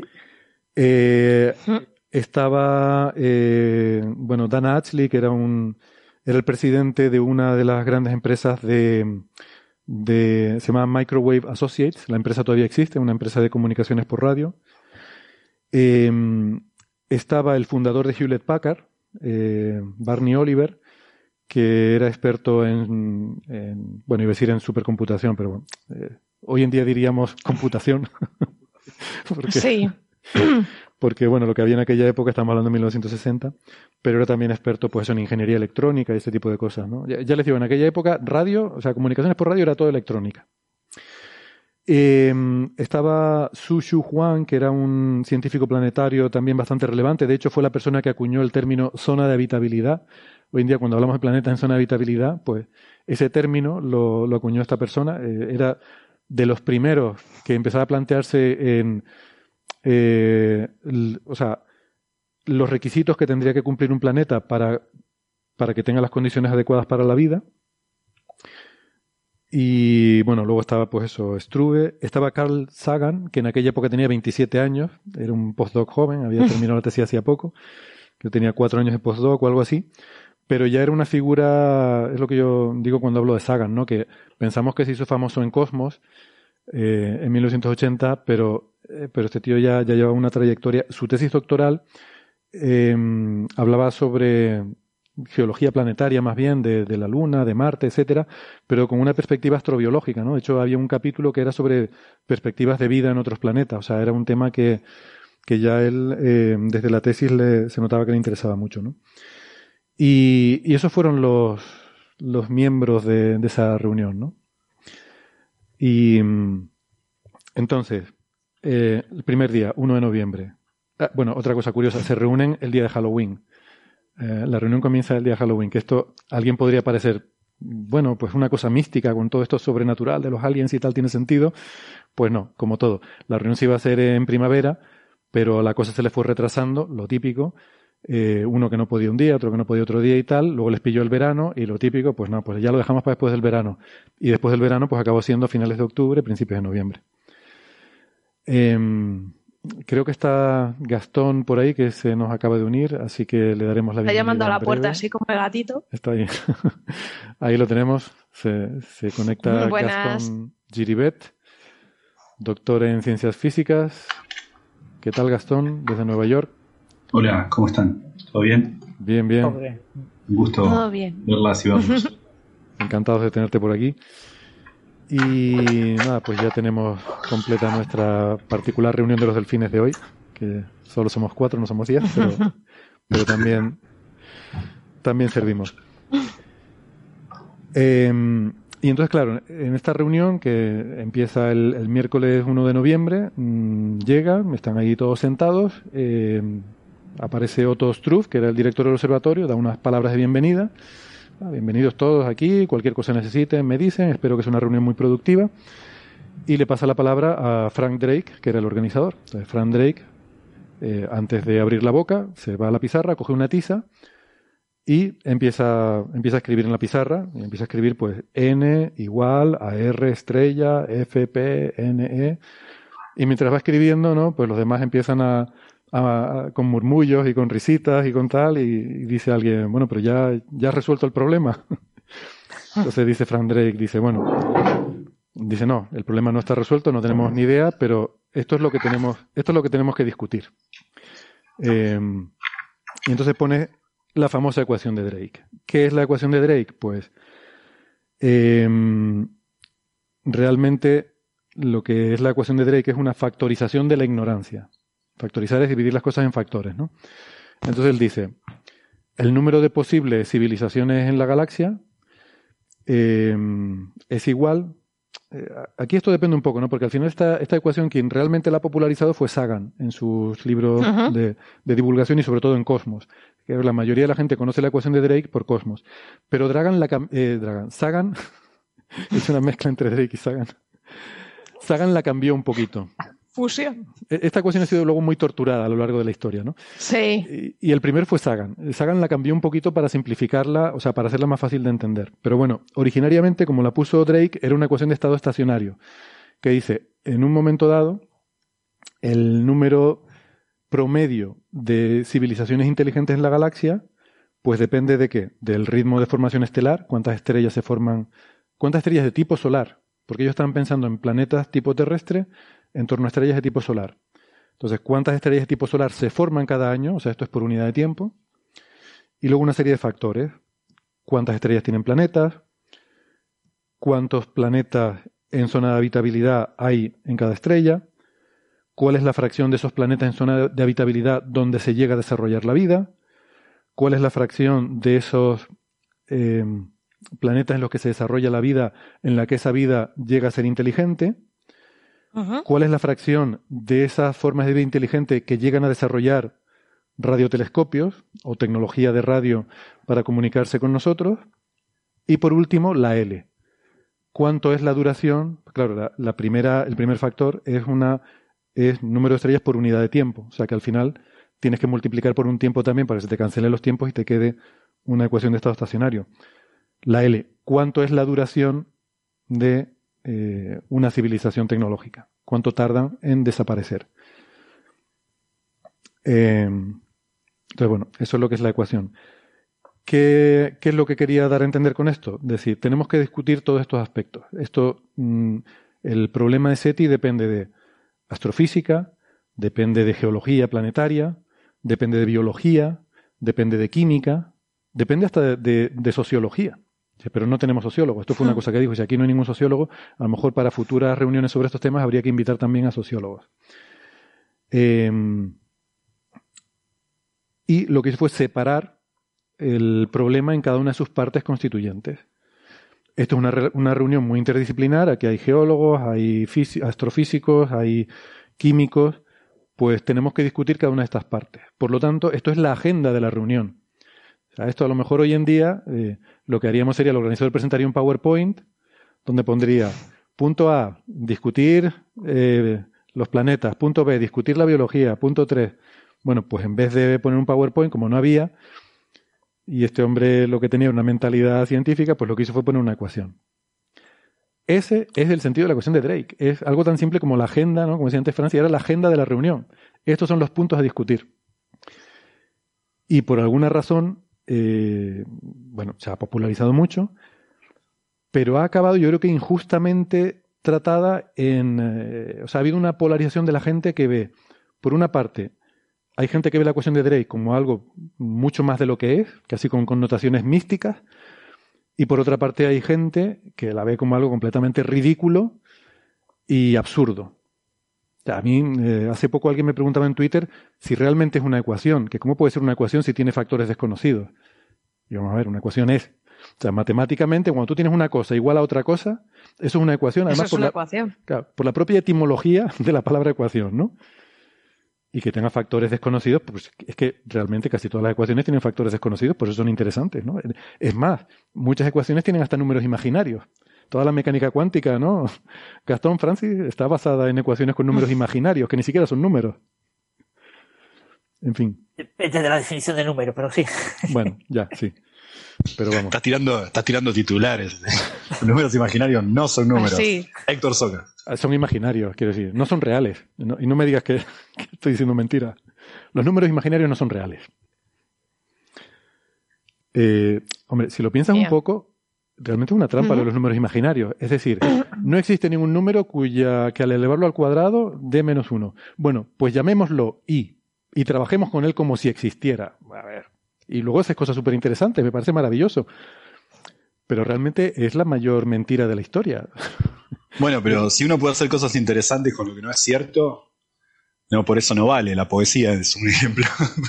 No, no, me parece maravilloso, me parece maravilloso que esos son los números imaginarios, pero o sea, me parece ya el sumum del intelecto humano que seamos capaces de algo que no existe, ponerle un nombre y hacer cosas útiles con eso.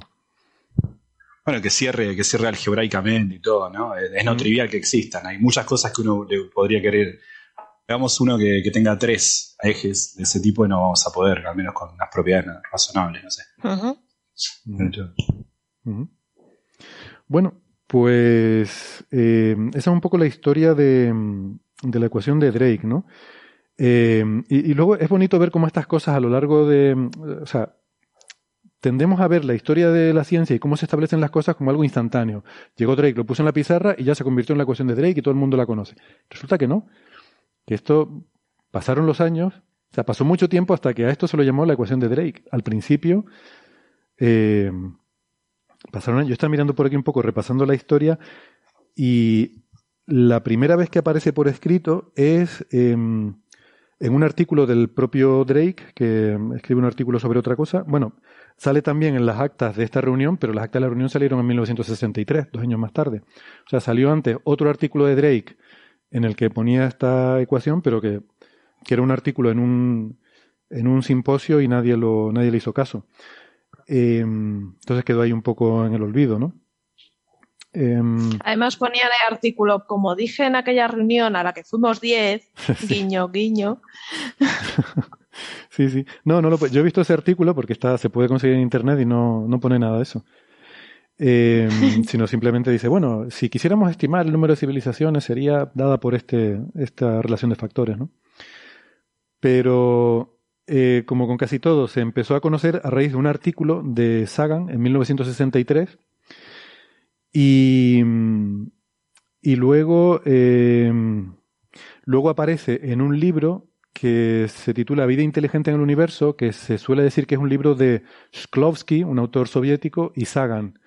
Pero en realidad Sagan lo que hace es coger el libro del soviético, lo traduce al inglés y le añade capítulos suyos, o sea, una extensión, ¿no? Pero bueno, en ese libro aparece otra vez, y e, ese libro se, hizo súper popular en los años 70, ¿no? Lo leyó un montón de gente y ahí se, se hizo bastante famosa la ecuación. De hecho, les he contado la anécdota de que John Lomberg, cuando, la, cuando conoció a Sagan, habían quedado en el aeropuerto de Toronto, creo, eh, porque Sagan cogía un vuelo a Nueva York y pasaba por ahí haciendo escala. Y el tío eh, Lomberg se fue al aeropuerto a reunirse con Sagan y cuando se mete por ahí para adentro, pues claro, en aquella época se podía entrar en el aeropuerto hasta la puerta de embarque, ¿no? Eh, se dio cuenta de que mm, no sabían cada uno qué aspecto tenía el otro. Entonces, ¿cómo nos vamos a reconocer? no habían quedado, ¿no? No había teléfonos móviles para decir, oye, ¿dónde estás? Sino se, habían escrito por carta y dicen, no, nos vemos en el aeropuerto, vale, venga, nos vemos en el aeropuerto. Y ahora, vete tú a saber. Entonces lo que hizo John Lomber fue escribir la ecuación de Drake en la carpeta que llevaba y pasearse por todo el aeropuerto con la carpeta con, la ecuación de Drake porque la había leído en el libro este de Shklovsky y Sagan. Y luego ya en Cosmos, ¿no? En Cosmos es donde aparece. En Cosmos Sagan la cambia y en vez de ponerla así como una ecuación con estos términos temporales, la quita el ritmo de formación estelar y lo sustituye por el número de estrellas en la galaxia. Y bueno, y el y cambia la, luego la longitud de tiempo que dura una civilización por la fracción de vida del planeta en el cual la, la civilización está en el planeta. Entonces, bueno, yo creo que lo hace más sencillo para el lector en la parte de quitar el ritmo de formación estelar, pero yo no estoy seguro de que, o sea, me parece que la L es más fácil de, es más intuitivamente, eh, es más fácil de entender que la fracción de vida del planeta en el cual vive la civilización, ¿no? Pero bueno, eso ya cada cual con su historia. Em, y entonces, bueno, ahí, es donde se hace popular. Mm, pero durante mucho tiempo eh, la gente se refería a esta ecuación como la ecuación de Perman, porque eh, eh, Perman fue el que editó las actas de la reunión y en esas actas aparecía la ecuación, o incluso la ecuación de Sagan. A pesar de que Sagan siempre, incluso en el artículo de 1963, siempre decía, esta ecuación la puso Drake en la reunión de no sé qué y no sé cuánto, ¿no? Pero, pero claro, como es, como es el famoso, pues la gente le, le da todo el mérito siempre de todo, ¿no?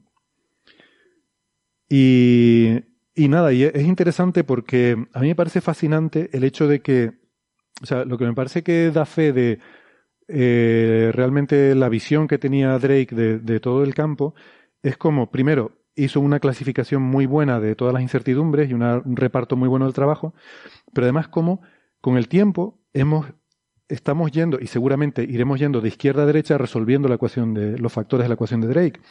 En aquella época, en 1961, solo se conocía el primer factor, el ritmo de formación estelar, que era del orden de una estrella de masa solar por año en la galaxia. Ese es el ritmo al que se forman estrellas.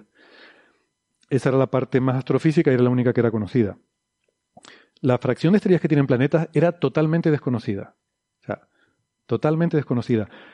Eh, una de las cosas que cambia el paradigma y que hace que SETI empiece a ser atractivo es que hasta entonces la hipótesis prevalente de formación de los planetas era una hipótesis de que los planetas eran raros, que se llamaba la, hipótesis de, las colisiones infrecuentes. Tenían que darse no sé qué colisiones para formar planetas. Y, en los años 50 se propuso lo que se llamaba la hipótesis nebular, de que con la, el propio, la propia nébula de la que se forman las estrellas, también de los residuos se formaban los planetas. ¿no? Y no estaba claro cuál de las dos era la correcta, pero en aquella época empezó a ganar peso la segunda, y eso haría que los planetas fueran más comunes, pero no se tenía ni idea. O sea, se pensaba que los planetas podían ser algo totalmente raro. Bueno, hoy en día ese, ese número lo sabemos. Eh, a partir de 1993-94 se empezaron a descubrir los primeros exoplanetas.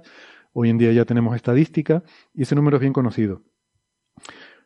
Luego, el número de planetas en zona de habitabilidad es el siguiente factor. Ese ya empezamos a tenerlo también. Mm, no diría que tenemos un conocimiento preciso, pero sí una buena estimación. Eh, y, eh, bueno, en los próximos años, según, sobre todo con la misión TESS, que vayamos teniendo una mejor cobertura estadística de los planetas en estrellas cercanas, seguramente podremos afinar mejor ese, ese factor.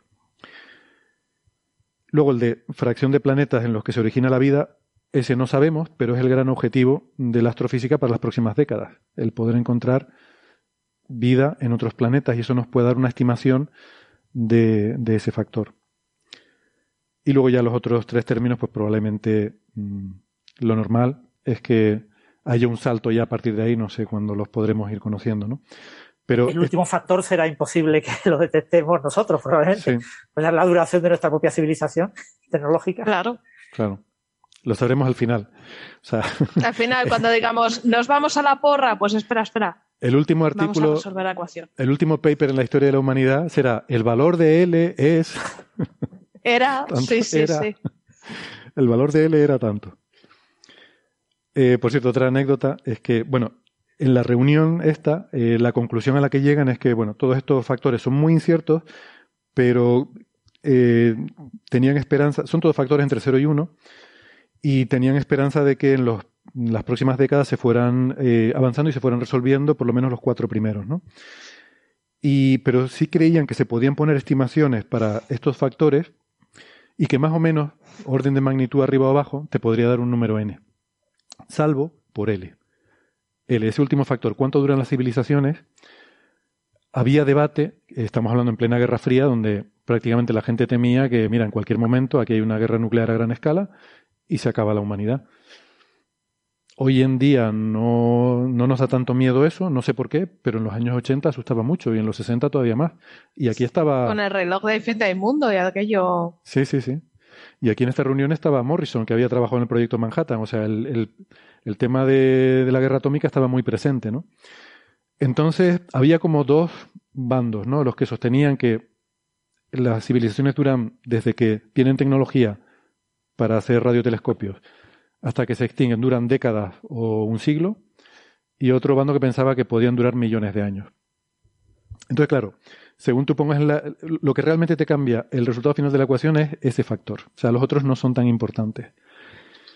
Y, y eso quedó como la gran conclusión de la reunión. O sea, al final, todo esto es muy científico, pero la clave es sociológica el cuánto dura una civilización, cuánto tarda en autodestruirse o en vivir en armonía con su medio ambiente, que es un factor más sociológico, es el que al final es la clave entre que haya muchísimas millones de civilizaciones y por tanto pueda haber cierta eh, esperanza de poder contactar o que no, porque si las civilizaciones duran 100 años, el número se te queda en 4 o 5 y si hay 4 o 5, olvídate, la galaxia es tan grande que no puedes contactar con nadie.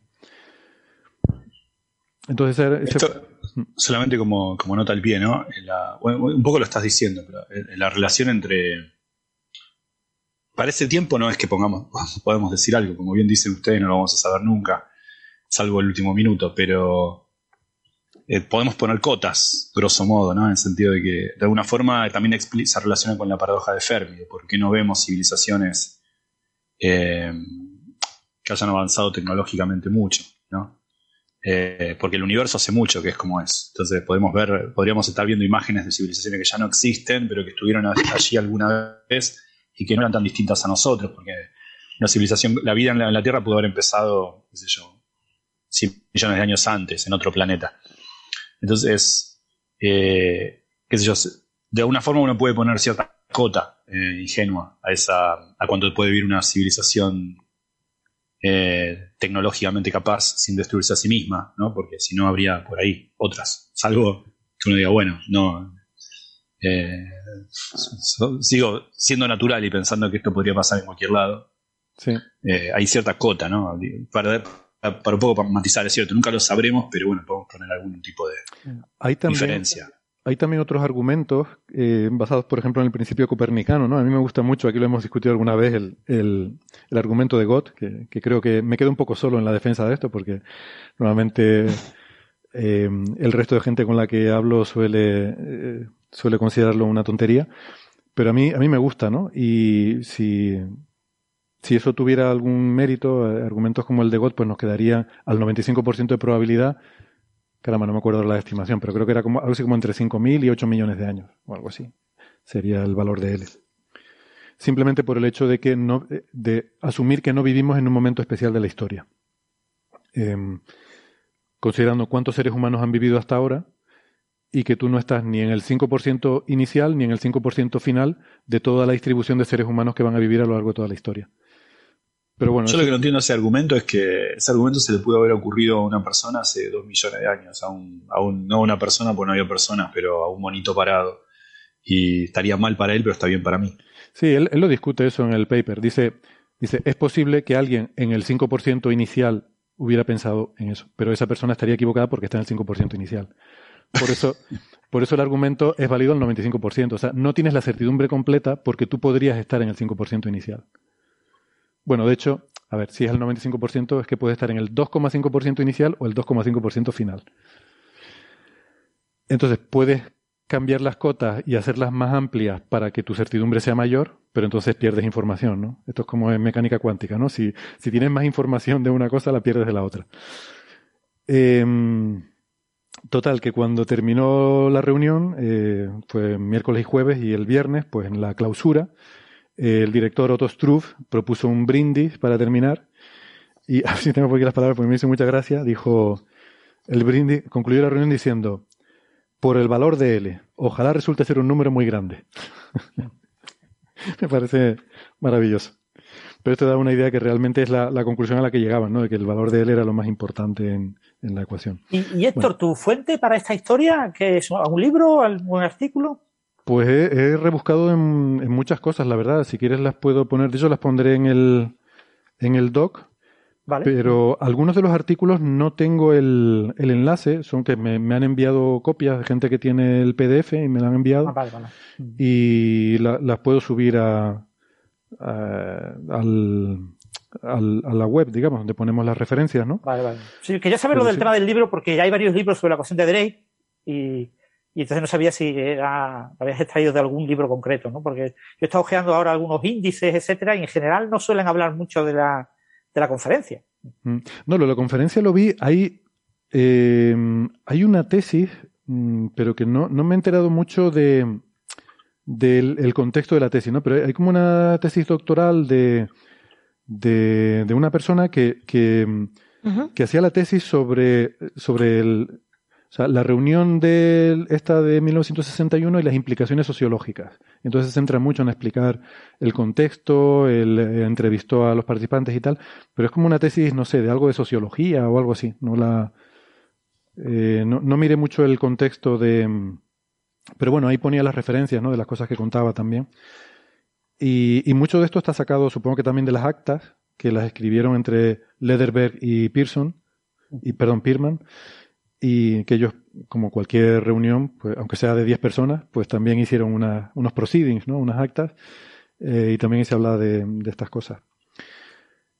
Em, no sé, esta es un poco la historia, sin más, de, esta ecuación. O sea, ni, ni, es ninguna historia mística, ni, ni es tampoco un, no sé, un disparate o una chorrada. O sea, la ecuación formalmente es correcta. Otra cosa es que efectivamente, pues, seguramente nunca sabremos todos los parámetros, ¿no?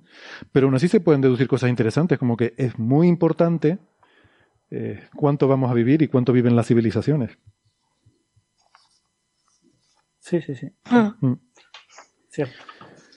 Eh, hay, hay, también otra anécdota, ¿no? Por esto que decía de que a veces vemos la historia como. O sea, que las cosas se van asentando poco a poco, como esto de, de la la ecuación de Drake, llamar la ecuación de Drake, ¿no? que tardó muchos años antes de que, hasta que la gente la empezó a llamar ecuación de Drake. Em, en el artículo donde Drake por primera vez la usa, que es de 1965, eh, me encanta porque la introducción de este artículo tiene un lenguaje incluso un poco moderno, en el sentido de que habla de, la aparición de organismos en otros planetas, habla de astrobiología, eh, bueno, exobiología, como decían ellos. Y, pero claro, tiene, una frase que me, resulta maravillosa, ¿no? Dice, eh, la búsqueda de, de señales de radio de otras civilizaciones ofrece una forma difícil, pero que quizás sea la más fácil, de detectar la existencia de vida y, ojo, y posiblemente de planetas en torno a otras estrellas. O sea, Fíjate lo que dice esto, o sea, me, me, resulta enternecedor la, la, candidez. Claro, ahora pensaban que era más fácil, pensaban que era más fácil eh, encontrar alguna algún biotrazador, un biomarcador que, que a una dinámica de, no sé, de un tránsito, por ejemplo. Un tránsito, sí, sí. Increíble. No, no un biomarcador, o sea, contactar con otra civilización. Claro, claro, y peor. Encontrar señales de radio O sea, les pensaban que era más fácil encontrar otra civilización y preguntarle, oye, ¿ahí hay planetas? Pues sí, aquí hay cuatro. ¿Sabes? pensaban que era más fácil. Marcianos quizá encontremos ahora, un pedazo de planeta no. Bueno, ¿qué, cambio de perspectiva? Nada, en tres décadas. Exacto, es que esto es... Muy raro todo, ¿eh? 1965, bueno, no son tres décadas, es que lo pones a pensar y han pasado 50, 60 años casi. Un poquito más, seis, seis, yo, no había, yo no había nacido, doctor. Por poquito. No, hombre, mucho. Bueno, yo creo que ninguno de los aquí presentes en la tertulia hemos nacido. No. No, no, no, no. Sara, la pobre. No, somos posteriores, somos posteriores. Seguramente el nacimiento de Sara está más cerca de nosotros que de este paper. Es posible. Dejémoslo ahí en la duda. Tampoco, tenemos que estar aquí dando detalles, Sara, de, la edad de nadie. No, no, no, no, no, no, no, no, no. Pero esto me parece extraordinariamente cándido, ¿no? O sea, eh, eh, estaban tan ilusionados. Claro, seguramente en aquella época a nadie se le había ocurrido pensar en, en la posibilidad de detectar tránsitos o velocidades radiales. Seguramente eso era algo tan. requeriría tecnología tan avanzada que ni se les había pasado por la cabeza. O sea, el mandar señales de radio era algo como mucho más eh, mundano y que les parecía, insisto, les debía parecer más sencillo hablar con extraterrestres que, descubrir planetas. Claro, quizá, quizá esperaban encontrar civilizaciones tan avanzadas que incluso podrían ellas detectar planetas y todo. Exacto. Sí, porque aquí dice que, contactar con otras civilizaciones además te daría la posibilidad de acceder a eh, sistemas ecológicos totalmente nuevos, ¿no? O sea, como pensando en que esa esos extraterrestres nos iban a contar cómo es la biología en su planeta. O sea, que ya no solo, es que, o sea, es que flipante, no solo estás pensando en contactar, sino en entenderte con ellos y en poderte comunicar hasta el punto de, de mandarles la Wikipedia, ¿no? Eh, de ida y vuelta. No sé, quiero decir que esto refleja el...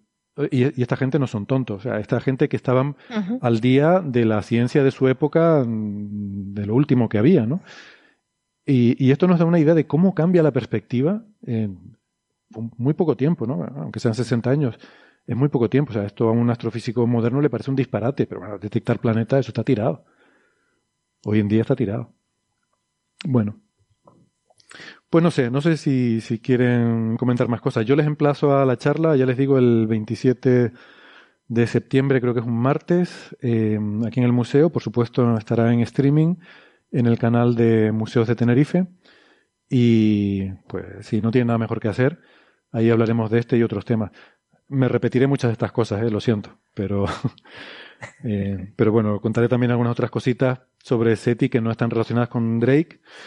Y, y si da tiempo, pues hablaremos también un poco de la versión moderna y cómo se relaciona con Dyson, ¿no? Que aquí lo hemos dejado fuera porque hemos estado hablando solamente de radio pero luego está la otra rama que empieza Dyson por ahí, se quedó ahí, ya nadie más hizo nada y hace unos pocos años se ha empezado a, recuperar. Así que vamos por ahí. ¿Algo más sobre SETI? Si no pasamos de tema. Se me ha hecho corto. Se me ha hecho corto, es que a mí me encanta hablar de esto. bueno, por eso es un tema muy bonito sobre el tema. Bueno, venga. Eh, vamos con el tema, eh, Sara, de un artículo que salió en Nature. Bueno, de hecho ha habido un par de trabajos ¿no? Eh, sobre esto, pero... Son dos, son dos. Son dos, ¿no? Eh, embriones sintéticos, ¿no? sintéticos no quiere decir que sean de plástico, porque yo cuando vi la noticia por ello, pero esto de qué están hablando, ¿no? Sino que están hechos a partir de células madre, ¿no? embriones de, ¿te imaginas? Hemos hecho embriones de goma y publican los papers y la gente diciendo, pero, pero, pero, pero, ¿qué ha pasado aquí? Antistrés, los aprietas y están oh, sería, Sería genial, ahí las tripas para afuera. Eh, bueno, dejémoslo. ¿De, qué va esto? A ver, em, empecemos un poco serios. Pues estos son dos, dos artículos que salieron. Perdona, qué, susto. Es que estoy viendo la lista de autores y veo, de repente veo así rápidamente y leo Danny Glover. Y bueno, se me va a notar la edad, pero Danny Glover era un actor de películas de acción y de cosas de, de los años 80, ¿no? Pero no, era David, David Glover. Pero por un momento. Igual, igual era hijo. Por el momento veo a... Sí, veo a saber. Bueno, de los Glover de toda la vida. sí. Bueno, pues son dos artículos que uno de ellos se, se presentó en 2021 y se ha publicado ahora, en agosto, y trata, eh, vamos a empezar con el primero porque van en orden, ¿vale? Ostras, es verdad, estuvo el primero un año, se publicó, este artículo estuvo un año ahí en, en la revista. En dique seco, sí, sí, sí, sí. No habrá Y sido polémico ni nada. No, no, no, no, no, no. Eh, la cosa es que es, eh, yo me he leído de artículos, son muy prudentes, son gente que hay artículos súper serios. Eh, el primer artículo es de la revista Cell, está en abierto. Y lo que más hace se centra sobre todo en describir una maquinita que han eh, desarrollado personas investigadores del Instituto Weizmann, que consiste, es una especie de incubador artificial. O sea, los embriones, eh, cuando tú los coges, los embriones los fecundas y tal, los tienes durante unos pocos días en una placa de Petri y claro, luego pues se te mueren, obviamente, porque no, no puedes mantenerlos más tiempo, ¿no? Esto es un problema porque no podemos, eh, en la formación del embrión, sus primeros estadios no los conocemos. ¿Por qué? Porque, como he dicho, en la placa de Petri llega un momento en que, claro, no pueden seguir avanzando. En, una, ratón, eh, una hembra de ratón, ¿cómo lo haces para estar viendo constantemente cómo se... No puedes tampoco, por animalito. Entonces, mm, eh, era muy complicado. Y esta gente tuvo una idea y es un dispositivo que tiene tubitos que van girando, van girando poquito a poco, a los que se va, eh, están conectados y se van añadiendo eh, pequeños impulsos eléctricos y también eh, pequeños eh, nutrientes, ¿no? Para, para que ese embrión vaya creciendo. Han llegado a, a desarrollarlos hasta el día 9. Lo que pasa es que veréis que en el artículo habla siempre hasta el día 8. Porque, Porque uno era domingo. no se habla. Claro, no, porque no se habla de día 8 a 9. Es fácil. El embrión se va generando, eh, se va gestionando en estos, gestando en esto, en este incubador, va cogiendo forma, va cogiendo forma, va desarrollando el corazón, empieza a latir, va desarrollando el tubito digestivo, empieza a moverse el tubo digestivo y eh, eh, el- eh, la médula espinal, ¿vale? También se va generando. ¿Qué pasa? Que el día 9 el corazón se estira, crece hacia arriba y eh, no va bien. Ya empieza a fallar la cosa. Entonces, hasta el día 8, vale. Esa es la primera fase, la maquinita. Y luego tenemos la segunda. Bueno, ya tenemos una máquina que llegamos hasta el día 8. Oye, si cogemos embri- y generamos embriones nosotros a partir de células madre, oye, pues parece buena idea.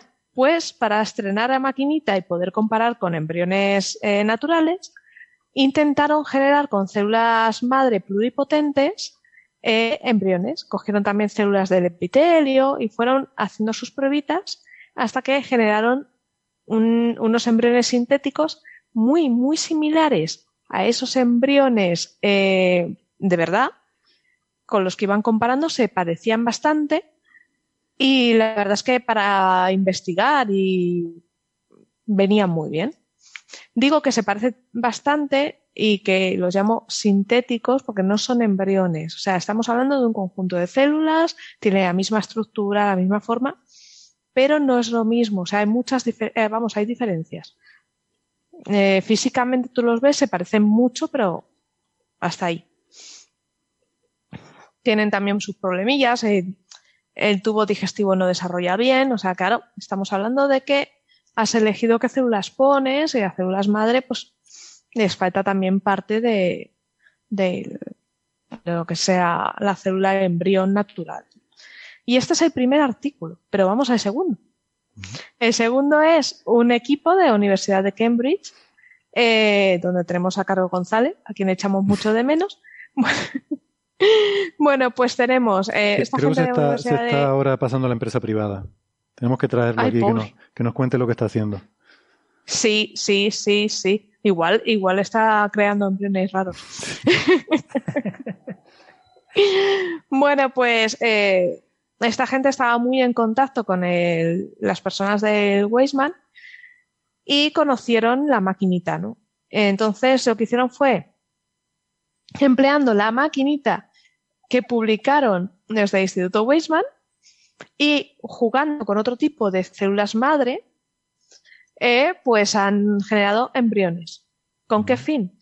Pues ellos lo que han hecho es desarrollan los embriones con estas células para hacer que el sacovitelino, todo esto también se desarrolle mejor. Y una vez los tenían, también metían, eh, les tocaban un poquito y les metían malformaciones genéticas para ver cómo esto afectaba al, a la formación del embrión y le causaba daños. ¿no? Porque al ser embriones sintéticos puedes jugar, porque no te estás cargando un animalito, un embrión. Entonces esto ya tiene otras, eh, puedes jugar, puedes eh, probar cosas y no tiene esas implicaciones de, de investigar con animales. Exacto. Entonces, eh, los trabajos en sí mm, son súper serios, hablan eso de siempre de que se parecen mucho al embrión humano, pero que no debemos olvidar que es eso, que es una construcción celular, pero que, que no es un embrión. ¿Cuál es la diferencia? Hmm. pues eso, el desarrollo no es el mismo, tiene problemas de desarrollo y esas son las diferencias que ellos ven. Pero luego a nivel, a otros niveles no lo sabemos. No, porque no entiendo la relación con lo ético, digo, en el sentido de que un, embrión también no es más que una formación celular, ¿no? Ah, sí, bueno, también, pero no tienes que abrir al ratón como hacía antes para sacar el, Ah, por una cuestión de, cómo obtenerlo, no, no, por lo que es, no una diferencia ontológica. No, no, pero seguro que hay, seguro que hay, en fin, normas de limitaciones de lo que puede, lo que puede hacer con un embrión, ¿no? O sea, creo que cuando se hacen experimentos no, no permiten llevar una gestación a término, ¿no? Sino que... No, no, no, no, no, son los primeros días lo que pasa es que, no digo en general, o sea, no, digo en este trabajo, sino en general cuando se experimenta con embriones, ¿no? Creo que... El límite está siempre, eh, tienes que cortar antes de la formación del cerebro. Mm.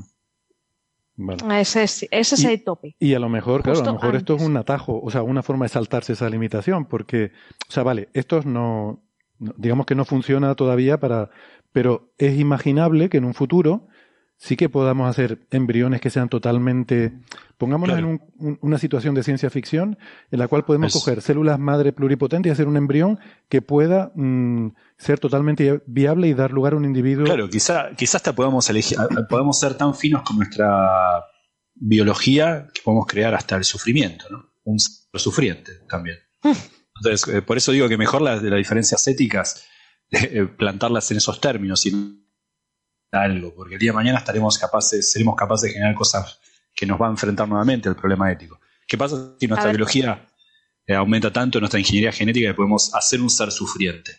¿Vamos a considerar que igual es artificial o no? Pero yo creo que todos somos seres sufrientes. No, pero digo, esto de cortar antes de la formación del cerebro tendrá que ver con ah, eso un poco, ¿no? Tendrá que ver con que eh, el coso ese no sufre, ¿no? Eh, eso es. La cosa es que eh, siempre se corta ahí eh, y luego aparte de eso, que no es que hayan desarrollado un embrión, no, no. Tiene diferencias de, formación y de claras, ¿no? Además, en, en, la prueba del... Es muy bonito porque la prueba, el paper de la máquina, se ve como les, les inyectan eh, compuestos para que las células brillen, ¿no? sean fosforescentes y así ves toda la estructura, cómo se va formando las imágenes. Yo os recomiendo entrar en los dos artículos porque son fascinantes. Mm. Mm. Son muy bonitos. Y, luego aparte, esto hay muchas dudas, hay cosas que aún no sabemos. Esa, eh, ya no solo cómo son los primeros días de formación de un embrión, sino por qué hay, eh, hay tan poca eficiencia a la hora de que un embrión se implante en el útero. Eh, sabéis que eh, para, por ejemplo, en eh, fertilización in vitro, te tienen que poner varios embriones porque es muy difícil que mm. metiendo uno encaje porque mm. no se agarra. Entonces, ¿por qué no se agarra? Eso es lo que también tratan de descubrir esta gente. de hecho, es, esto es lo que les daría pie. Mm. Un poco saber qué, qué pasa ahí para, para poder mejorar esos mecanismos. Oye, estaba mirando que en el paper de Cell, el segundo autor se llama Alejandro Aguilera Castrejón. Sí, eso me dejó a mí un poco loca. No, no suena, no suena muy israelí el, nombre. no, suena. Tiene pinta de que este lo, igual lo podemos llamar y nos cuenta cosas, ¿no? Pero por lo menos que nos entiende. Em, esto, la- o sea, cuando te pones a pensar en estas cosas, o sea, lo primero que se me ocurre es eso, ¿no? Que puede ser una forma de saltarse las limitaciones éticas que existen para experimentar con embriones, pero claro, supongo que en algún momento, en cuanto esto empiece a ser común, inmediatamente los comités actualizarán las normas para decir, no, esto no se puede hacer ni con embriones, ni con cosas que a todos los efectos sean igual que embriones, aunque hayan sido obtenidos de otra forma, ¿no? Exacto. Pero claro, todo esto de la ética de la... Me da un poco de pena, porque alguien hace un avance científico, tú aquí lo estás contando, un avance estupendo y tal, y da rabia que a uno siempre se le vengan a la mente las cuestiones éticas, pero es que es difícil sustraerse a ello, ¿no? Pero tú imagínate, ahora puedes decir Gastón esto de crear seres sufrientes. ¿Sería ético, ¿sería ético crear seres que fueran felices sirviéndonos como esclavos? Eh, Los. Epsilon de la fundación. No, de mm, Un Mundo, Feliz. ¿no? De Aldous Huxley, pero, pero esos eran condiciones. Ah, bueno, sí, claro, era exactamente, era durante la formación, eran fetos que durante la formación se, se modificaban. Los iban ¿no? tocando, los Bueno, iban sí. modificando y tenías los alfa, que eran Google, los chupi Google, tiene, Google hizo grandes avances con eso. Se llama la gente que cree que es feliz trabajando porque tiene casual Friday. Creo que, creo que ya hay grandes avances con hacer esclavos felices. Google lleva la delantera o esas empresas. No es necesario crear esos embriones. Bueno, este tipo de trabajo es muy interesante. eh, lo que pasa con, con este tipo de trabajo siempre es que la, lo que la tecnología permite siempre va por delante de lo que los comités de ética están planteándose. Entonces, una vez que has llegado hasta estos ocho o nueve días de desarrollo de un embrión de, de mamífero en- sin necesidad de, de implantarlo en una hembra, pues el- esta tecnología ahora tendrá que ser evaluada por los expertos en bioética para tratar de decidir cuáles son exactamente los límites, dónde hay que recolocar los límites que ya existían en ese tipo de experimentos y, y, por supuesto, habrá maneras de esquivarlo de alguna forma. Cualquier cosa que se plantee, siempre hay una manera de esquivarlo y, y avanzar un poquito más, que es lo que están haciendo muchos de los científicos en este campo. Mm. Por fortuna, como ha dicho Sara, en este tipo de, de trabajos el, el embrión que se produce es muy diferente del embrión natural eh, y, por, entre otras cosas, no sabemos todavía en detalle eh, cómo se desarrolla ese embrión natural en, en mamífero por el tema de la, de la implantación, ¿no? En, en peces, hay peces que son prácticamente transparentes, en los que tú puedes Sí. ver, el huevo es prácticamente transparente, tú puedes ver el desarrollo embrionario completo, ¿vale? O sea, con un microscopio Mm.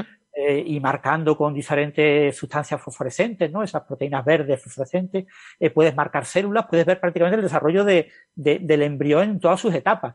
Pero son en organismos que no son mamíferos, que no tienen, eh, ese embrión no tiene que implantarse en, en una matriz, ¿no? Aquí lo que han hecho es poner diferentes células que se sabe que eh, son relevantes en, en la placenta, y entonces de manera espontánea esas células se pegan al embrión que está creándose y, y- y simulan todo ese proceso de implantación, con lo que puedes estudiar eh, ex útero, es decir, in, in vitro, en sin Exacto. necesidad de tener un- una hembra del animal correspondiente, eh, puedes estudiar la, la evolución del embrión hasta ciertas etapas. Pero claro, ese embrión no se desarrolla idéntico al embrión porque no tiene el entorno de la placenta, no tiene todo ese entorno eh, y todos esos mecanismos eh, que tiene la, la hembra en, en su útero. Y, y claro, pero el progreso en el futuro será tratar de hacer que todo esto sea lo más parecido posible a lo que ocurre en, en la hembra, con objeto de determinar exactamente cuáles son las características que favorecen que los óvulos implantados, por ejemplo, en, mujeres eh, que lo necesitan, eh, pues mm, la probabilidad de que eh, vayan a buen término sea lo más alta posible. ¿no? Eso requiere conocer de todos esos mecanismos bioquímicos, exactamente qué ocurre ahí, y eso se podrá estudiar con este tipo de embriones sintéticos. Lo que pasa es que para eso todavía quedan muchos años, ¿eh? que las mujeres que estén interesadas en, en este tipo de técnicas de, de implantación de, de óvulos, que recuerden que esto que esperar. está hecho en ratones y que estamos en una fase muy, muy primitiva. ¿eh? Claro, es- esto es Ah, muy puede ser hasta primitivo, esto es un experimento. Hmm. Pero es bonito, ya os digo. Eh, Sí, una de las cosas más significativas que se ven es que en el segundo paper hacen un poco estadística de la duración, de, cuán- de porcentajes, de cuántos llegan a ciertas etapas. Y la etapa primera, los primeros días, es la más difícil. Es solo un 25% llegan. ¿Por qué? 25%, nada más. es un porcentaje alto, ¿eh? Comparado. Un la, cuarto la- claro. Implantación, por ejemplo, de óvulo para, para clonación en, en Dolly era del orden del 1% o algo así. Ah, mira. Uf. Son porcentajes muy bajos el- los que progresan. Entonces, un 25% es un porcentaje alto comparado Sí. con, con otras técnicas. Luego de día, de día quinto al sexto ya era un 70, 80. O sea, ya iba su. Sí, pero- ¿Se ha cortado Sara? Eh, eh, No, el- no, eh, sí. Eso que según iba pasando los días, iba avanzando, iba yendo a mejor. Mm. Sí, Bueno. aquí el punto clave Sí. es la, la organización de las células, ¿no? Tiene células de diferente tipo que son en diferentes etapas de, de lo que, claro, el- el- la placenta es un tejido y entonces eh, ahí se implanta el óvulo y va creciendo el embrión y se va rodeando de una serie de mecanismos.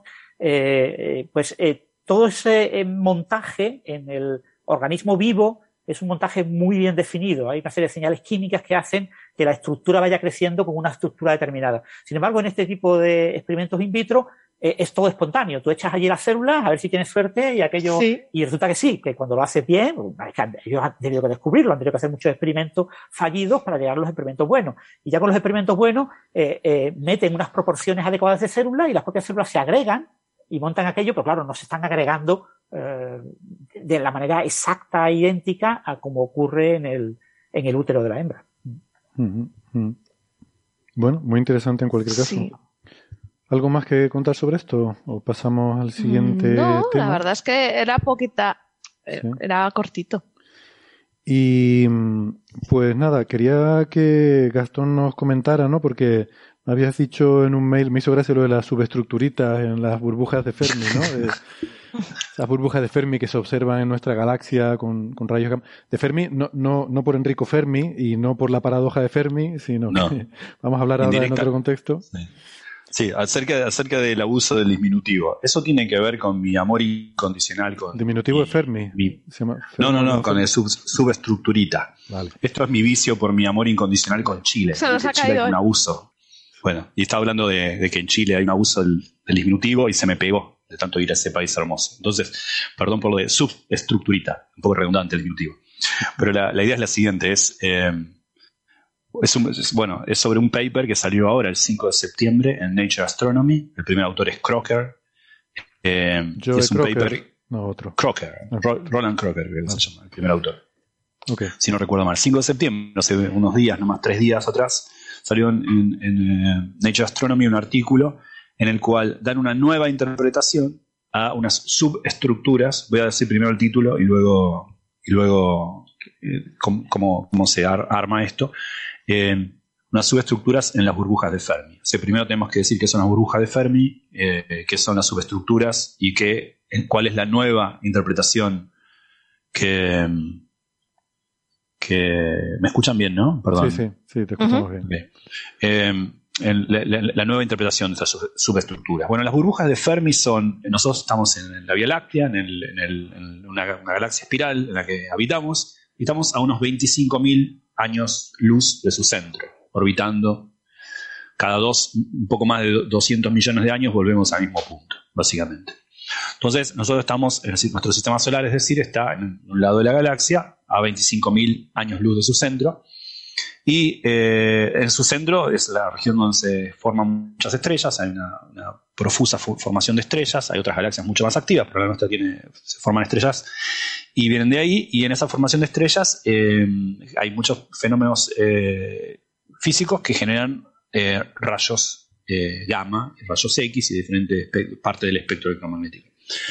Hay un satélite, se llama satélite Fermi, por eso bien dice Héctor que el nombre burbujas de Fermi no viene por Enrico Fermi, sino por el satélite. El satélite, El satélite. sí tiene el nombre por Enrico Fermi, pero bueno, indirectamente viene, viene, viene vía viene por el satélite. El satélite Fermi está observando rayos gamma y hace un, pa- un panorama en particular del centro galáctico. Está mirando el centro galáctico, no solo el centro galáctico, pero en particular el centro galáctico en la constelación de Sagitario, la galaxia básicamente está mirando todo y mira rayos X, eh, rayos gamma, perdón, que vienen de ahí. Pu- ¿Puedo, ¿Puedo interjectar un comentario? Bueno, Eh, compañero. el, el tema de el paper de Cocconi y Morrison, eh, este fundacional de SETI, se origina porque estaban Cocconi y Morrison, estaba Cocconi visitando las instalaciones de un colega que mm, había hecho un experimento para producir rayos gamma y se le empezó a meter en la cabeza la idea de que eso los rayos gamma era algo tan energético y tan sofisticado que igual debería ser la, la, forma con la que se comunicarían las civilizaciones avanzadas. Y entonces en una pausa de café se lo comentó a Morrison y empezaron a discutir entre los dos sobre, y así es como empezó el paper. De, de, hecho, si no me equivoco, los gamma ray bursts se descubrieron por casualidad con satélites que estaban originalmente pensados para detectar formación de bombas atómicas en una parte de nuestro planeta, pero cuando miraban para otros lados veían que alguien está fabricando algo en otra parte del universo y se dieron cuenta que no, que era una forma. Claro. Bueno, esto eran, este satélite Fermi es mucho más moderno, o sea, de, descubrió esto que se llama la burbuja de Fermi que voy a describir en un segundo, en 2010, o sea, no hace tanto, hace, hace escasos 12 años. En 12 años el satélite Fermi detectó que hay dos lóbulos muy grandes eh, en la galaxia, es como si la galaxia fuese no un disco, sino un chupete. Un, ¿Cómo le dicen ustedes? Un pacifier, un chupete, le dicen. Chupa. Usan los bebés. Eh, en España decimos Sí, chupa. chupete. O chupa, bueno, es ese disco. Eh, y, chupete, Perdón, chupete. perdona, en la península dicen chupete, vale.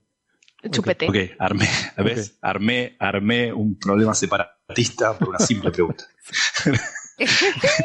Había, hay un disco Así empiezan y, estas cosas, ¿eh? Sí, sí, sí. y dos lóbulos, dos, como si fuera un chupete.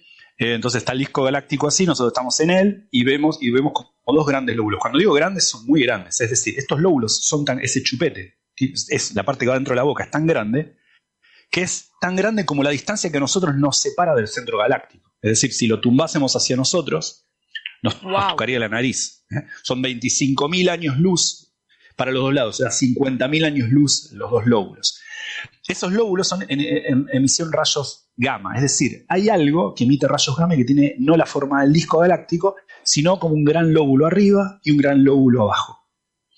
Eso se interpretó, eh, fue una gran sorpresa, no me esperaba eso, pero se interpretó como eh, un síntoma indirecto, un indicio indirecto de que en el pasado remoto el centro galáctico había, ahora es silente, casi nuestro agujero negro casi no devora materia, pero quizá anteriormente tenía mucha actividad, esa actividad había inyectado jets en, la- el, el medio intergaláctico y eso había dispersado gran cantidad de materia que al ser acelerada emite rayos gamma y son los que nosotros vemos.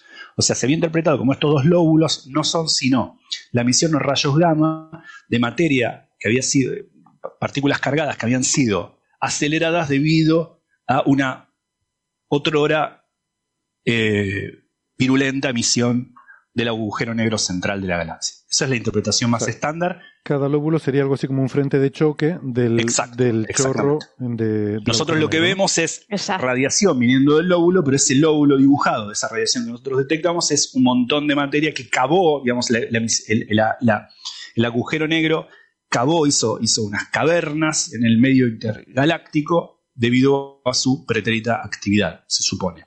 Es más, cabe decir que no solamente se ve esta emisión en rayos gamma, sino que hay un análogo más recientemente observada en rayos X que se llama E-Rosita, porque el satélite Rosita lo detectó.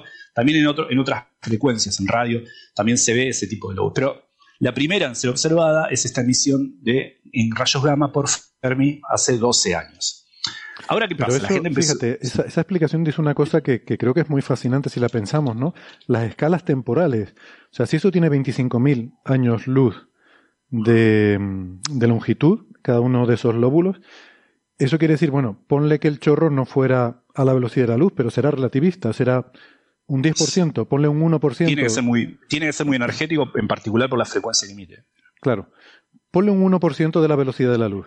Eso quiere decir que ese fenómeno ocurrió hace 25.000 por 100 años, o sea, 2 millones y medio de años, que eso no es nada en escala galáctica. De hecho, tu, cálculo, tu cálculo de servilleta es correcto y no sé si recuerdan, pero hablamos aquí de un paper anterior que proponía un origen común para los lóbulos en rayos gamma que ve Fermi y los lóbulos similares que ve el satélite Rosita en otras frecuencias y que eso, ese paper, también en Nature Astronomy si no recuerdo mal, decían que podían tener como origen un evento común generado en el centro galáctico, una gran erupción, por ejemplo, que generó el agujero negro central, lo, y más o menos ubicaba en el tiempo no muchos millones de años atrás.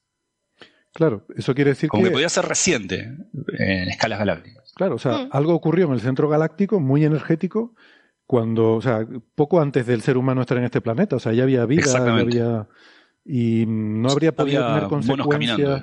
Sí, habría monos caminando por aquí. No, no, no habría podido tener consecuencia un evento tan extremo sobre la vida en el planeta. No sé, a lo mejor, a lo mejor se puede asociar con algún evento de partículas, no sé. Bueno, Ese es notable porque a mí me sorprendió mucho aquel paper del que hablamos porque lo ubicaba en el tiempo no hace muchos millones de años. Ahora bien, eh, la gente empezó, se lanzó entonces a estudiar con más detalle en estos 12 años la emisión de rayos gamma en el centro galáctico por esta y por otras razones. Está relacionado con la materia oscura también, después podemos hablar de eso. Bueno, la cuestión es que ahora se sabe con, con más detalle cuál es esa estructura de Fermi y se encontró subestructuras, es decir, eh, no, en todos lados emite igual el lóbulo. El lóbulo tiene partes más brillantes que otras y emite. es más, cerca del centro galáctico hay una suerte de subestructura, subestructurita, como dice, muy pequeña, que esas subestructuras se interpretaron no hace mucho tiempo como indicios de que hay una pequeña, un, un pequeño eh, eyección, un flujo de materia, como un pequeño jet en el centro galáctico. Como que todavía está emitiendo algo o hace no muchos miles de años lo hizo. Entonces, esas subestructuras en el gran lóbulo de Fermi, esos puntos brillantes, esas regiones un poquito más brillantes que el otro, estamos hablando, es, igual es un espectro muy grande. En, en energía, las partículas van desde 1 gigaelectronvoltios a, a 100 gigaelectronvoltios, la, la- emisión en, gamma desde ahí. Entonces, hay como un gran espectro, entonces uno puede ver pequeñas estructuras dentro de esa emisión de rayos gamma. Y se interpretó como esto, ¿no? como una suerte de flujo saliente del agujero negro central, como un indicio de que hay algo de actividad ahí en forma de jet, o al menos un tímido jet.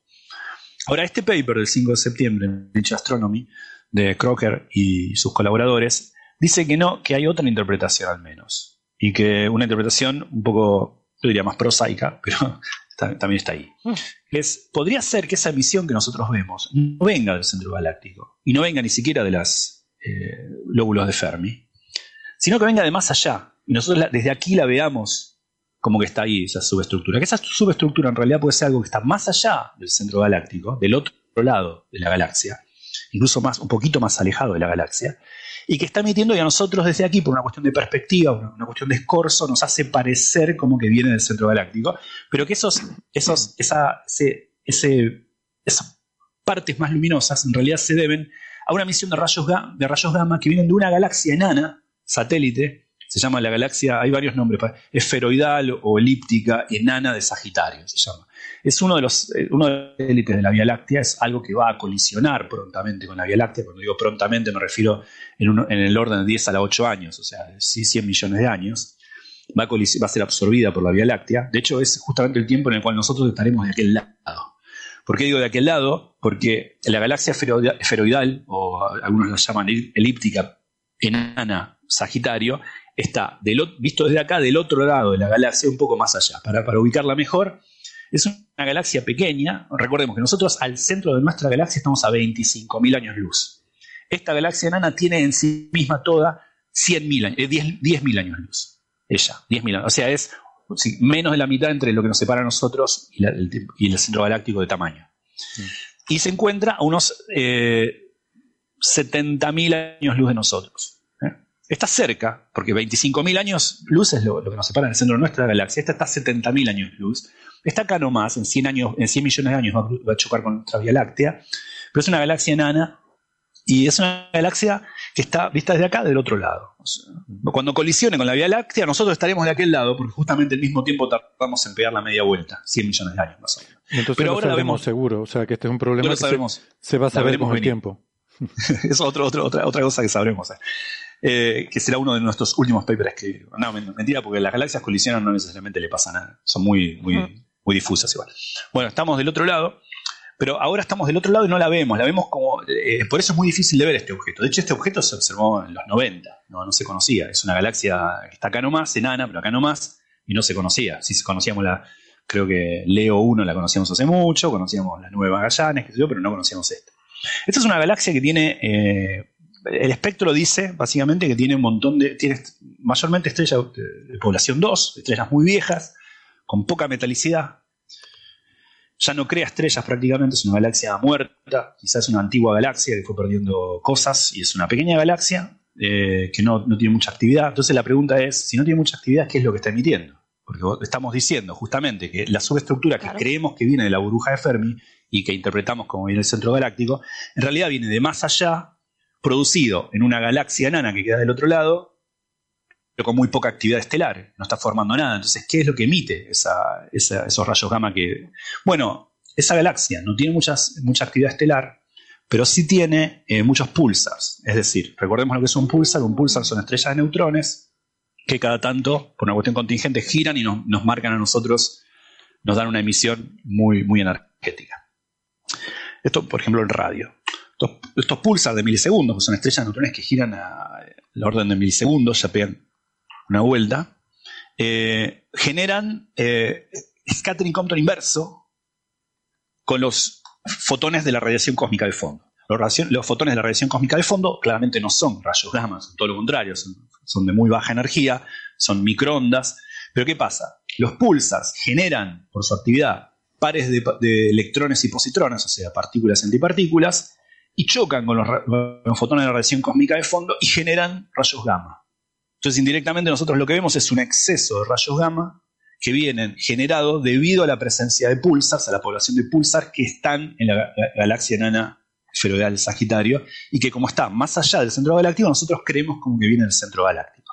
Lo que este paper estudia es que en efecto eh, el, mapa de emisiones con este proceso, teniendo en cuenta más o menos el tipo de pulsar, la cantidad de pulsar que se considera que tiene esa, galaxia, explica perfectamente la subestructura de la, emisión en rayos gamma sin eh, considerar que vienen de algún flujo o algo que ocurre en el centro galáctico, sino generados más allá. Y esto podría ser importante, no solamente para interpretar correctamente lo que vemos en rayos gamma, debido a entender bien la morfología de estos lóbulos, de este gran chupete que llamamos la burbuja de Fermi, sino también porque recordarán que hay otra eh, e-, exceso de rayos gamma del centro galáctico que se interpretó de otra manera, que es, recordar que eh, yo me acuerdo haber hablado con alguna de las autoras, con Ezra Babul, eh, cinco años atrás más o menos, y todavía sostenían la idea, creo que no es muy homologado hoy en día, pero de que había, había un cierto exceso de rayos gamma, más rayos gamma de lo que se esperaban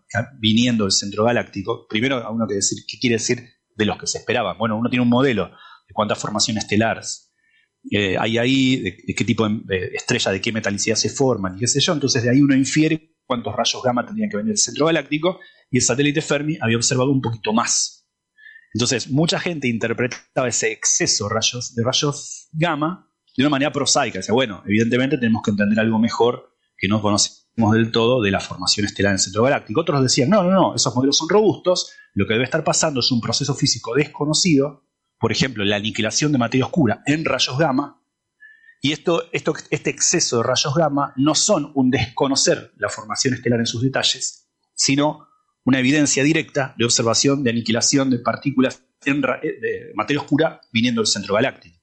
Esto hoy en día, esta hipótesis cayó en desgracia, no obstante, hay quienes la defienden todavía. Entonces, esto de entender bien cómo viene la emisión de rayos gamma y qué la genera el centro galáctico, o aquello que está más allá, pero nos hace parecer por una cuestión de perspectiva que viene del centro galáctico, nos está hablando también indirectamente de eh, esas observaciones supuestas indirectas sobre materia oscura. Si, eventualmente tenemos en cuenta todas las fuentes posibles de rayos gamma que nos llegan, bueno, descartaremos aquellas que tenemos que inventarnos para explicar lo que vemos, ¿no?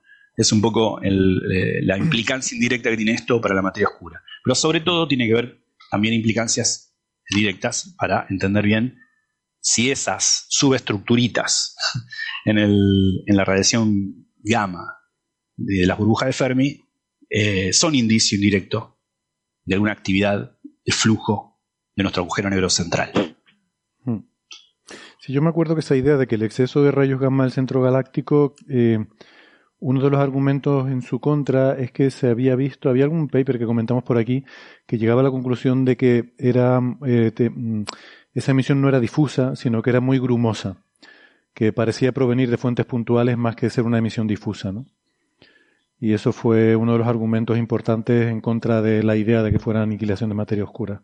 Claro, porque eso dice que es un objeto o un sistema de objetos. Mm. Y si fuese una aniquilación de partículas por cierta densidad de un halo de materia oscura que está deviniendo en rayos gamma, tendría que tener una distribución mucho más dispersa, No, no puntual, no, no, no localizada en el espacio.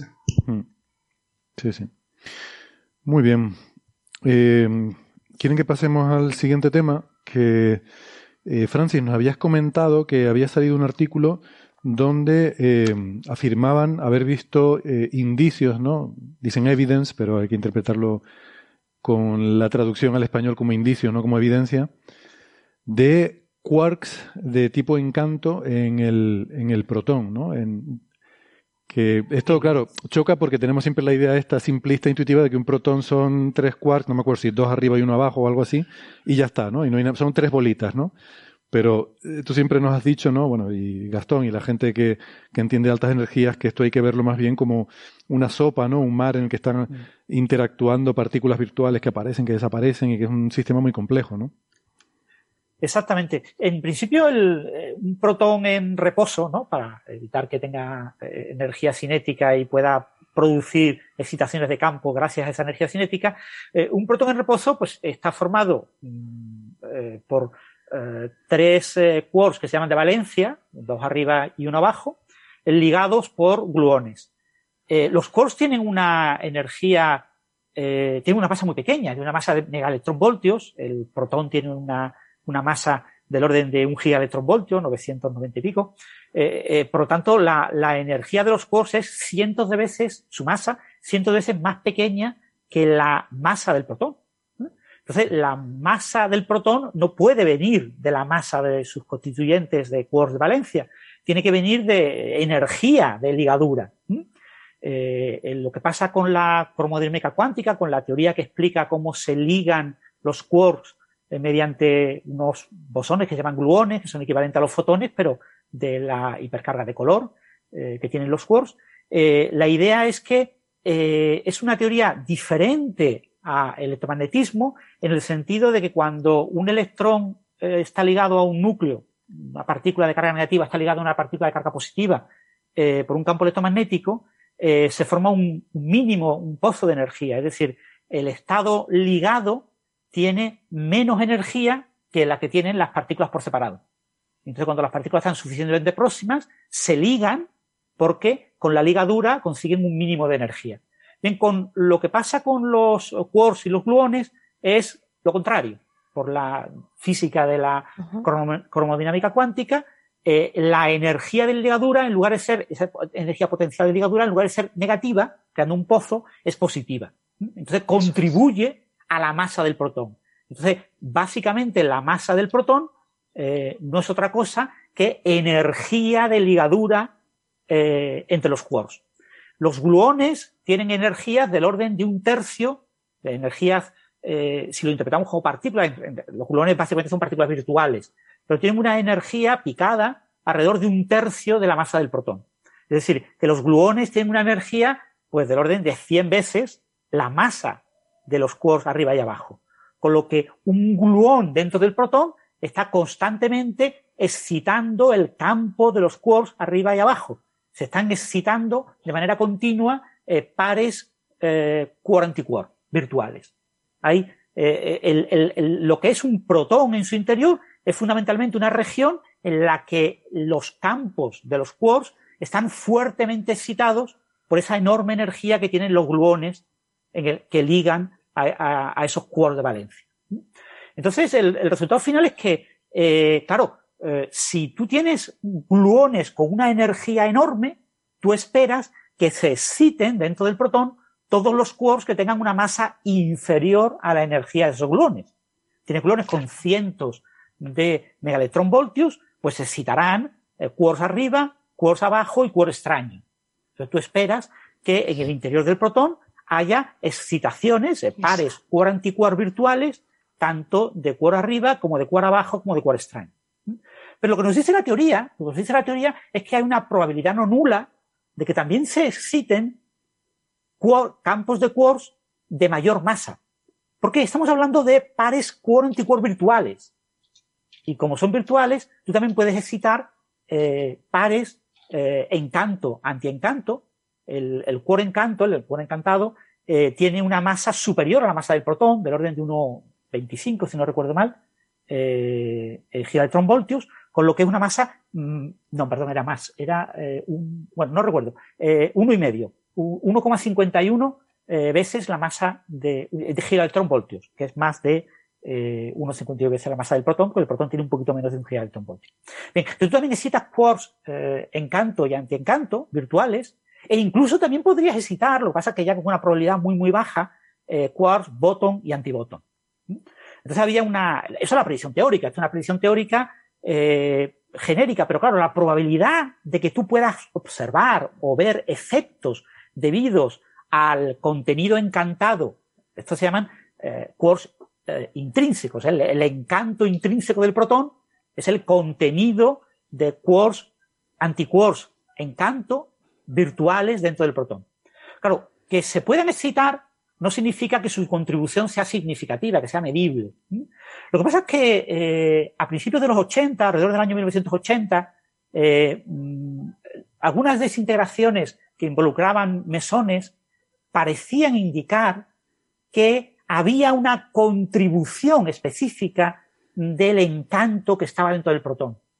Entonces se predijo que eh, el contenido encantado del protón, es decir, la contribución energética a la masa total del protón debida a los pares virtuales quark antiquark encantados, podía ser del orden de un porcentaje, del 1 o el 3%, de ese orden. Es una predicción de principios de los 80, como 1980, 1981.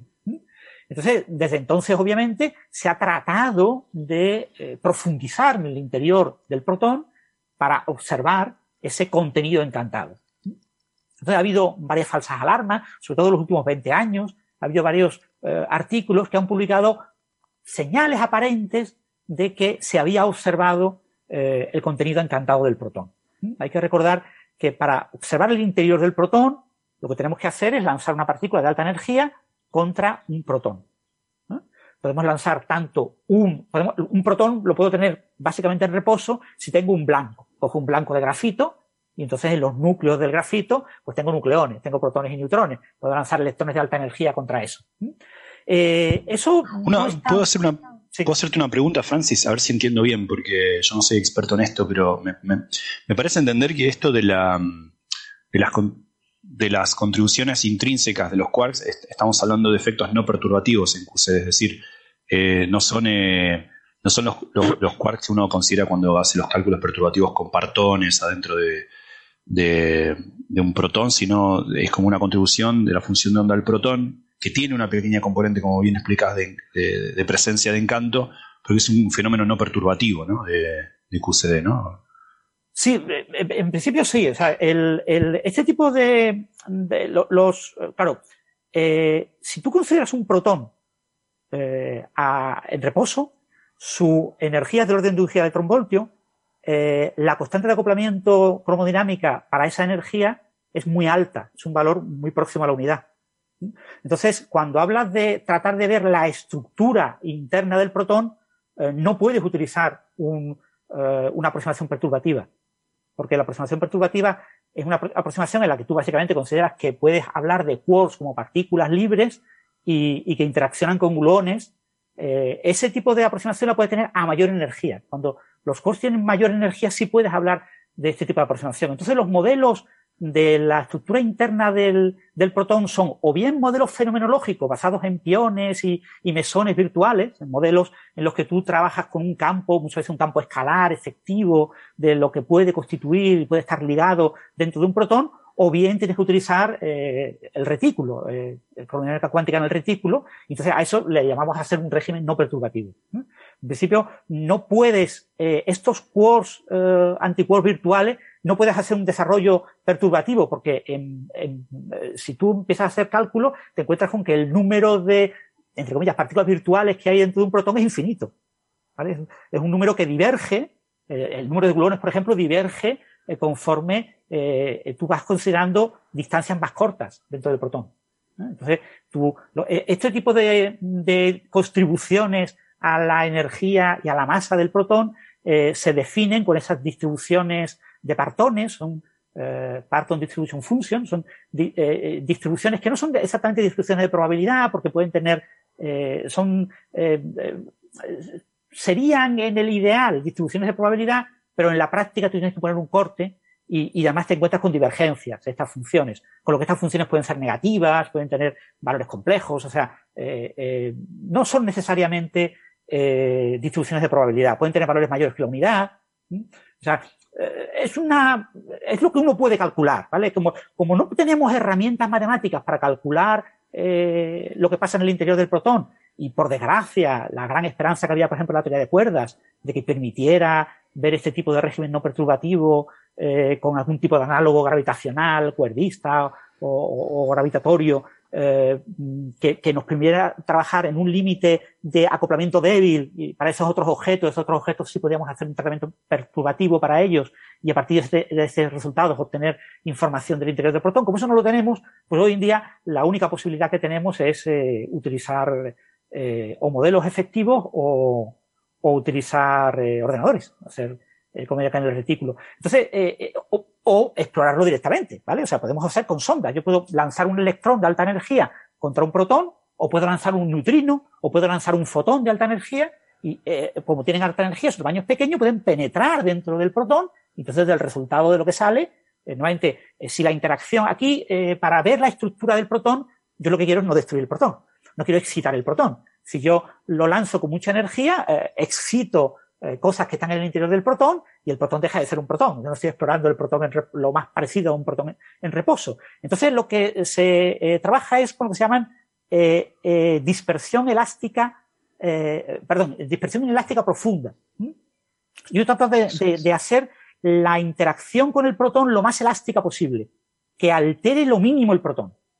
Entonces, bueno, hay experimentos que están estudiando esas colisiones Normalmente el protón en reposo en un blanco fijo es muy difícil de, estudiar, entonces en la práctica se suele trabajar con haces de protones a baja energía, con los que, que inciden sobre ellos eh, electrones, neutrinos, lo que sea, de alta energía. ¿eh?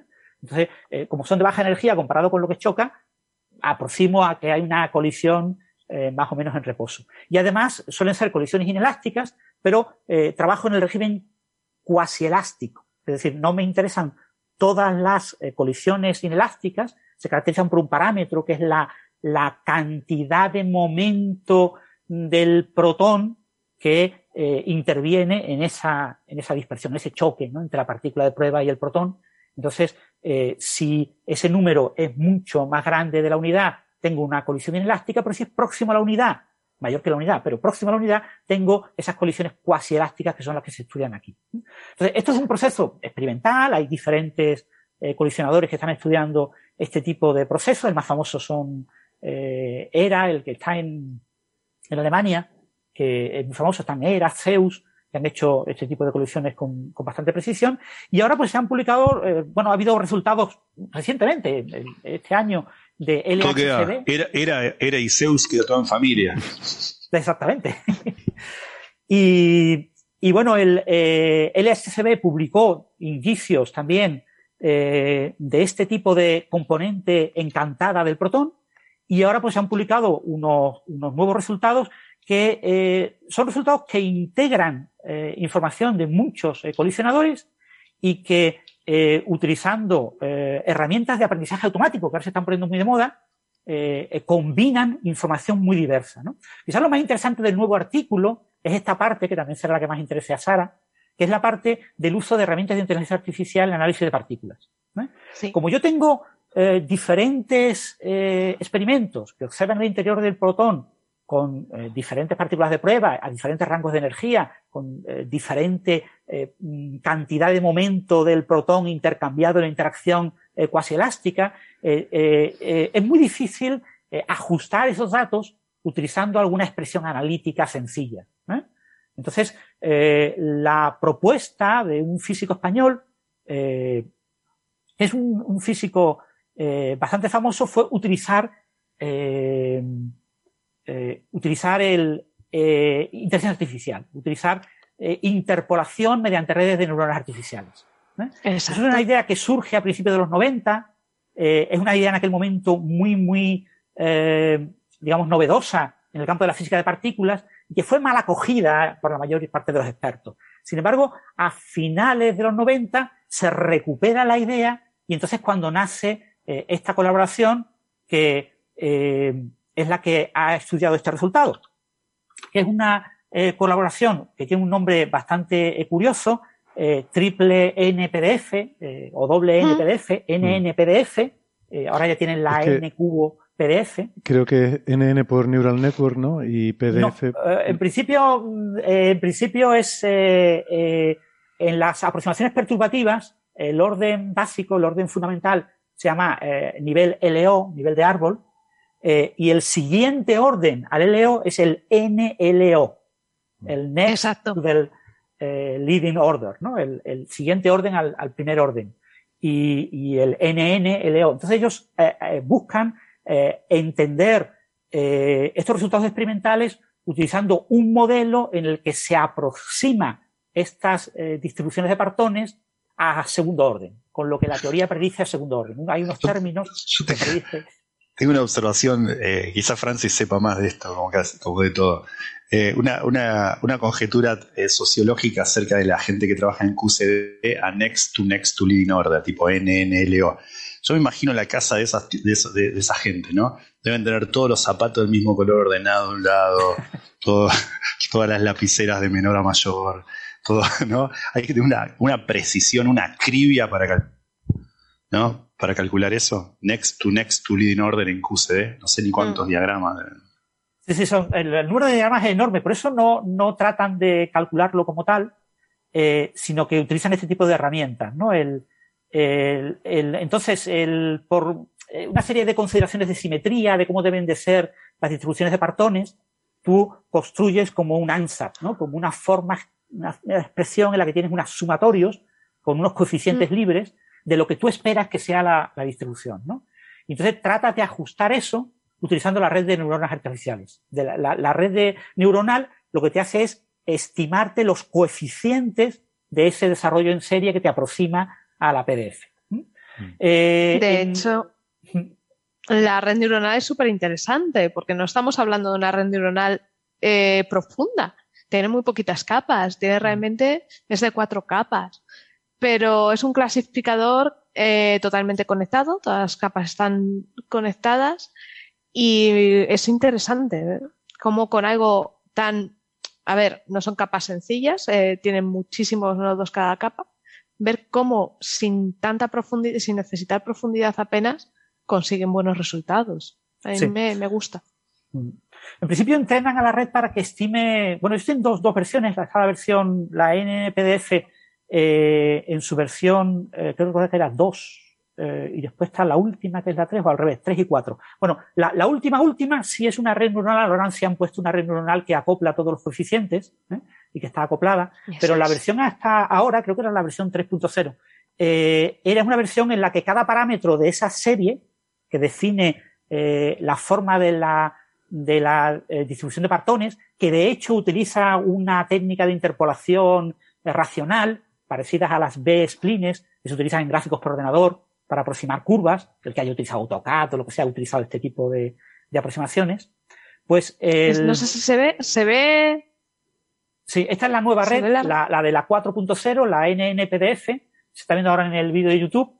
Tienen, eh, eh, cada uno de los parámetros de entrada es un punto en un espacio eh, en el que tienes eh, la proporción de momento involucrado en la interacción, que lo llaman la X, eh, y el logaritmo de X.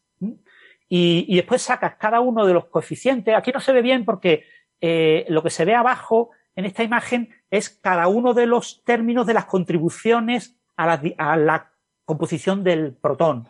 Contribuye al protón la componente de gluones, eh, contribuye al protón, al protón lo que llaman el mar de pares virtuales, después contribuyen, eh, aquí hay unos coeficientes que la imagen que está poniendo eh, Sara, hay unos coeficientes mezcla que mezclan varias componentes, eh, se llaman V, V3, V8, T3, T8 y T15, pero bueno, eso lo que representan esos coeficientes es la contribución de cuar arriba, cuar abajo, eh, eh, cuar arriba, anticuar arriba, cuar abajo, anticuar abajo, cuar extraño, anticuar extraño, y el cuar encanto, para el cuar encanto, en lugar de considerar por separado el cuar, el, el cuar eh, encanto y anticuar encanto, como mm, su contribución va a ser pequeña, del orden del 1%, eh, se considera una combinación de ambas. Se considera que no hay asimetría, ¿vale? Que la cantidad de, de cuar encanto es prácticamente idéntica a la de cuar, eh, anticuar encanto. ¿eh?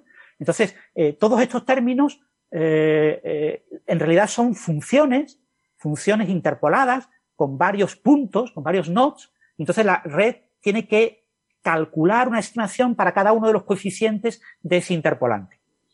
Entonces, la red se aplica para calcular uno de los coeficientes de esos interpolantes, otra, otra red similar para otro coeficiente, y así se van aprendiendo todos los coeficientes. Entonces aprenden la forma que después se dibuja de la eh, distribución de partones. Es una, desde el punto de vista de la, del procesado de imágenes mediante aprendizaje profundo, etcétera, estamos hablando de un uso de redes neuronales relativamente eh, simples, ¿vale? Estos son redes neuronales relativamente sencillas. Lo que pasa es que como tienen muchos parámetros, que es del orden de 800 parámetros. Entonces, 763. Eh, el cómputo es alto, ¿vale? Esto no, no se, no se entrena la red en unos segundos. Se requieren muchos días de entrenamiento eh, para lograr entrenar la red con todos los datos, ¿no? Pero eh, aún así, desde el punto de vista del mundo de las redes neuronales, son redes neuronales muy sencillitas. Sí, eh, son muy anchotas, que eso también te da mucho, son pesadas, pero son simplonas, es un perceptrón. Y, bueno, y, este trabajo eh, de, Ignacio, que es el, líder de, este trabajo, eh, él es el padre, eh, José Ignacio Latorre, que es de la, bueno, ha estado en varias universidades españolas, pero últimamente está en la Universidad de Barcelona y también está en una universidad de, un instituto de Singapur o por ahí. Es un, físico muy famoso, escribió un libro divulgativo de mecánica cuántica y computación cuántica que se llama Cuántica y, y que te hace una analogía de la ciudad, ¿no? Te busca eh, te pone como una ciudad en la que eh, las leyes de la cuántica son macroscópicas. Está, bastante bien. Un libro delgadito y está muy bien para enterarte un poco de las ideas de la cuántica y la información cuántica. Porque José Ignacio Latorre es el, líder de este proyecto, el NNPDF, aunque bueno, colabora con investigadores italianos. Y entonces, pues han aplicado esta técnica para estimar el, el contenido de, de encanto dentro del protón. Y lo que obtienen es que en un cierto rango de este X, de esta X, de, este, de esta proporción de momento lineal consumido en la interacción eh, con el protón, eh, en un cierto rango alrededor de X0405, claramente la eh, distribución de partones para el cuarencanto está por encima de cero. Está por encima de cero del orden de tres sigmas. Para X más pequeños, es decir, para distancias más pequeñas, eh, no está tan claro, la distribución que les da es una distribución que se vuelve negativa, eh, no muy negativa, pero se vuelve claramente negativa, tiene como un mínimo, después eh, crece para valores aún más pequeños. esa región, obviamente, su método no está calculándola bien, no tenemos datos suficientes. ¿no? Entonces, en cualquier caso, se ha publicado en la revista Nature, que me alegra muchísimo que se haya publicado en Nature, un resultado que, bueno, el resultado del EHCB, que se publicó en una revista de Physical Review, no llegaba a las dos sigmas y pico, ahora llegamos del orden de tres sigmas, tres sigmas muy, muy, muy poco. O sea, hemos avanzado un pelín más con una técnica completamente diferente, pero eh, integrando datos de varios experimentos, ALAS, Zeus, el propio DSCB, etcétera, y, y obtenemos un resultado compatible y sin embargo se publica en Nature. Es decir, la nueva política de Nature es no necesitar que los artículos sean súper revolucionarios para que se publiquen, entonces, este es un avance, un avance y se ha publicado en, en esta revista y ya están trabajando en la versión NNPDF 4.0 y en el proyecto NCubo PDF. Es un proyecto financiado por la Unión Europea, eh, con lo que en los próximos años esto va a mejorar y va a mejorar el número de sigmas y va a quedar mucho más claro lo que, entre comillas, para un teórico es trivial. Eh, tiene que haber un porcentaje de cuarencanto de, intrínseco dentro de un protón. Hmm. Pero que para un experimental requiere, pues eso, 30 años de, de trabajo y, o 40 años de trabajo eh, el poder desvelarlo a, a, indicios a tres sigmas. ¿eh? Es decir, la, la, física experimental en cronomecánica cuántica a baja energía es extremadamente complicada ¿eh? y se avanza muy, muy, muy despacio. Eh, sin embargo, a muy alta energía, eh, donde los quarks se comportan casi como partículas libres donde ah, el core eh, top, por ejemplo, se comporta como una, partícula libre en la que puedo aplicar desarrollos perturbativos sin ningún problema, y donde el core bottom pues te genera chorros hadrónicos que, también puedo tratar con técnicas más o menos perturbativas, pues ahí se avanza mucho más rápido y los resultados experimentales tienen mucha más exactitud, mucha más certeza, una precisión más alta que los resultados obtenidos por este tipo de ajustes, ¿no? Pero para el protón, por desgracia, a baja energía, no nos queda otro remedio que utilizar este tipo de técnicas porque en rigor tenemos que utilizar, como decía Gastón, técnicas no perturbativas que están más allá de lo que nuestros ordenadores actuales permiten.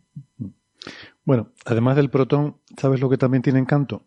Nuestros oyentes. Vamos a ver si tienen preguntas. Aquí comienza señales, Señales, señales de los oyentes. de los oyentes, de los oyentes, de los oyentes.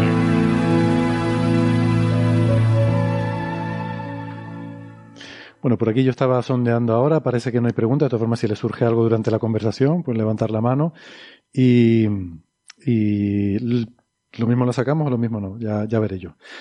Pero entonces podemos ver algunas de las que hay puestas por el chat. Eh, hay varias, no sé si dará tiempo de todo, depende cuánto nos enrollemos.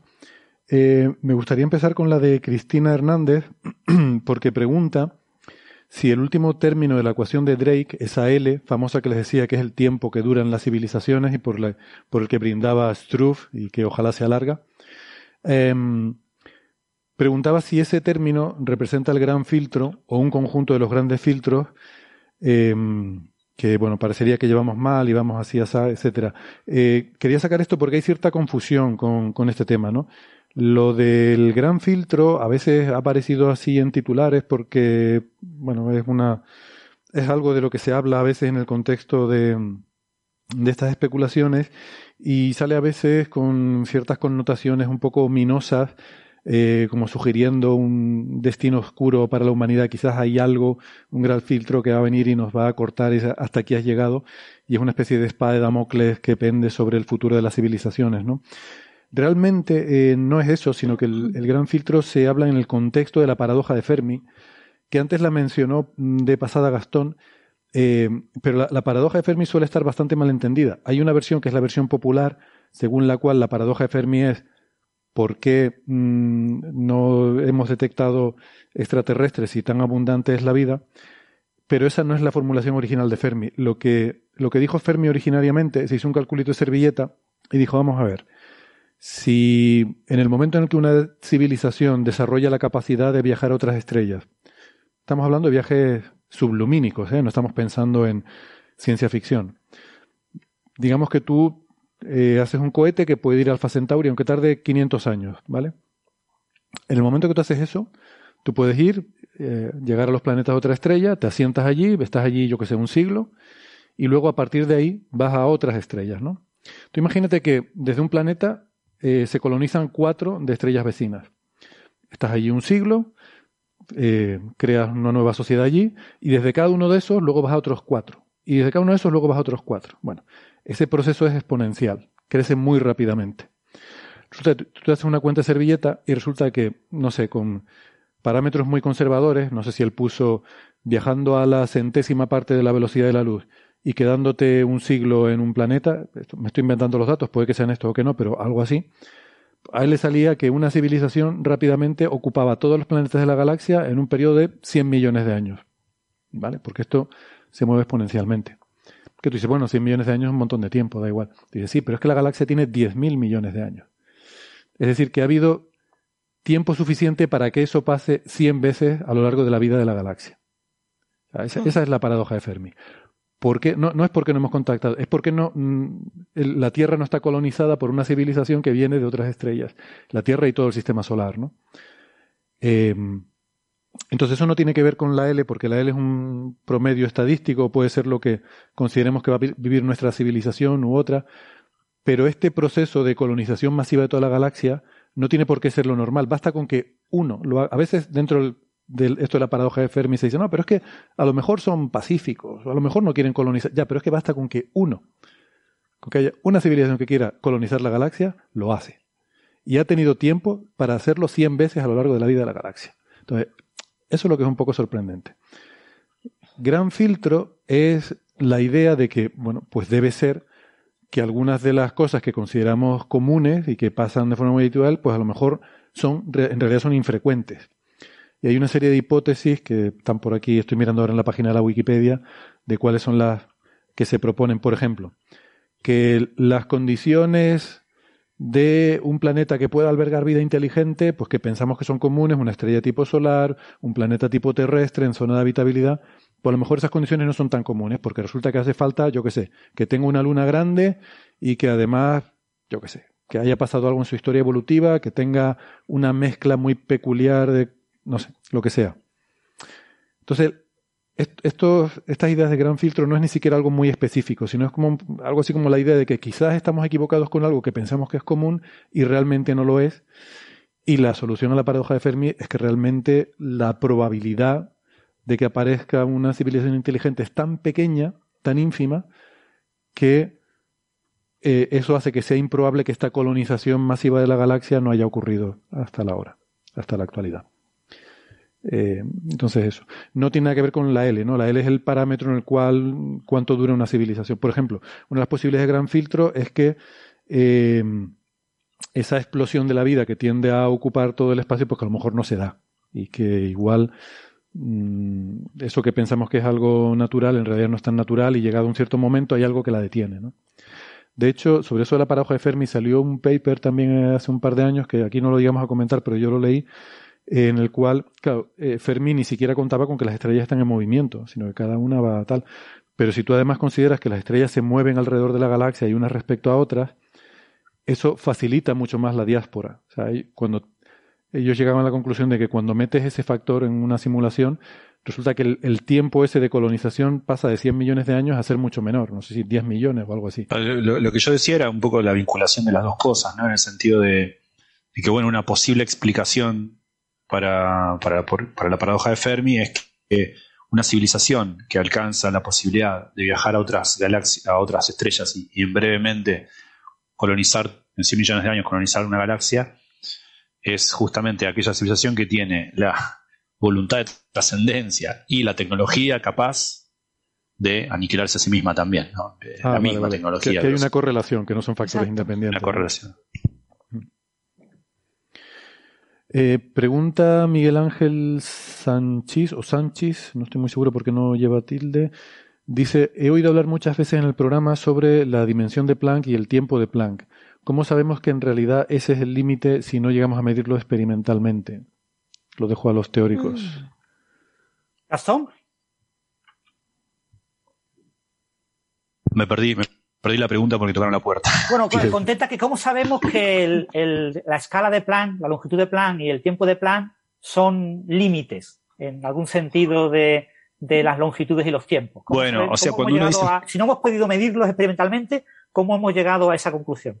Bueno, sí. Hay una escala de Planck, hay que entenderla cuando uno dice la escala de Planck, que es la escala de energía, distancia, lo que fuere, que está relacionada con el valor de la constante de Newton. ¿no? Eh, y, otras, y otras constantes en la naturaleza, pero en particular las constantes de Newton. Y es cierto, es un orden de magnitud, quiero decir, puede ser 10 veces, 10 veces eso, 100 veces menos eso, pero grosso modo eso, no 10 a la 14 veces eso. Pero ¿cómo lo sabe uno si uno no sabe, no llegó a experimentar? Es una muy buena pregunta.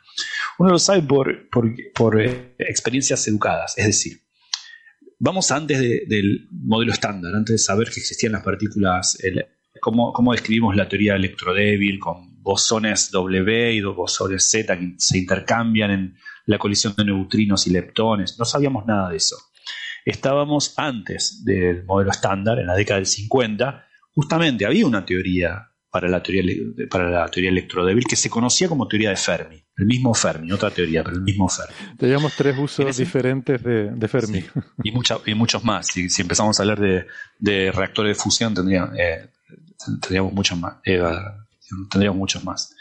Eh, la idea es, en ese momento había una teoría que no funcionaba bien, estaba llena de infinitos que uno no la puede remover, es una teoría que hoy no se usa más que para explicar eh, esto que voy a contar ahora, pero era un modelo que en ese, porque en ese momento ya se conocían los neutrinos, ya se conocían que las partículas interactuaban vía la fuerza débil, pero no teníamos una teoría para describir la fuerza débil, teníamos una teoría no tan buena, que era la teoría de Fermi. En esa teoría no tan buena, aparece, aparece una constante de acoplamiento que se llama la constante de Fermi. Eh, esa constante de acoplamiento es una constante de acoplamiento con ciertas unidades. Y como tiene ciertas unidades, uno también podía haber hablado de la escala de Fermi. Es decir, sería esa escala de unidades de energía o de distancia, lo que fuere, que uno se construyese con la, con la, con la constante de acoplamiento de la teoría de Fermi. que era una teoría que se sabía ya por cuestiones teóricas que no, no funcionaba muy bien y que en algún momento iba a venir una teoría superadora que en ese momento no teníamos. Luego vino el modelo estándar. El modelo estándar, por supuesto, muy bajas energías, se explica parecido a la teoría de Fermi, por eso la teoría de Fermi había sido una buena descripción durante mucho tiempo. ¿A qué escalas de energía empiezan a fallar? Empieza a fallar a la escala de energías donde las energías son capaces de generar la partícula W, aquellas partículas que en el momento de la teoría de Fermi no conocíamos, que hoy sí conocemos en los aceleradores de partículas. ¿Y cuál es esa energía, esa escala de energía donde la teoría de Fermi empieza a fallar? La escala de Fermi que uno se hubiese construido con la constante de acoplamiento de aquella teoría que era eh, eh, provisoria. Es decir, muchas veces pasó esto en la historia de, la teoría de campos. Hay una teoría que uno sabe que funciona bien, pero que a ciertas escalas, por cuestiones teóricas, porque la teoría es inconsistente, va a dejar de valer y tendremos una superadora que no sabemos cuál es. ¿Y a qué escalas empieza a valer la superadora? Bueno, justamente a la escala en la cual uno se podría construir usando las unidades de la constante de acoplamiento de la teoría provisoria. Entonces pensamos que la teoría de la gravedad le va a pasar lo mismo, va a correr la misma suerte que pasó la teoría de Fermi. Es una teoría que por cuestiones de inconsistencia sabemos que alguna escala de energías va a tener que ser superada por otra, porque en particular no es normalizable. ¿Y a qué escalas de energía? Bueno, aprendimos de la historia de la ciencia. esa escala de energía va a ser aquella escala de energía que uno se pueda construir con su constante de acoplamiento. ¿Cuál es la constante de acoplamiento de la gravedad? La constante de Newton. Y esa eh, llamamos escala de. Entonces es natural esperar que aparecieran nuevas partículas, o el aspecto cuerderil de las cuerdas, si son estas ciertas, o las escalas de, las dimensiones extras, si estas existen. Algo nuevo ocurrirá a una escala. Esa escala queda dictada por las unidades de tu teoría imperfecta, pero buena a bajas energías. Perfecto, muy buena explicación. Bueno, pues yo creo que con esto eh, vamos a ir terminando. Eh, pido disculpas por las otras preguntas que, no hayamos sacado hoy, pero ya nos aproximamos a las tres horas de programa. Eh, la L de este programa sí que está siendo muy grande. Es muy larga. Así que yo creo que lo, podemos ir dejando hoy por aquí. Les emplazo para vernos de nuevo la próxima semana. muchas gracias Gastón, Sara, Francis. Ha sido un placer. placer. Y pues nada, eh, un saludo a todos los oyentes, gracias a los que han venido hoy aquí, a los que nos han seguido en directo en el chat y a los que han aguantado en el podcast como siempre hasta el final. Nos vemos la semana que viene. Adiós. Chao, chao. Chao, chao.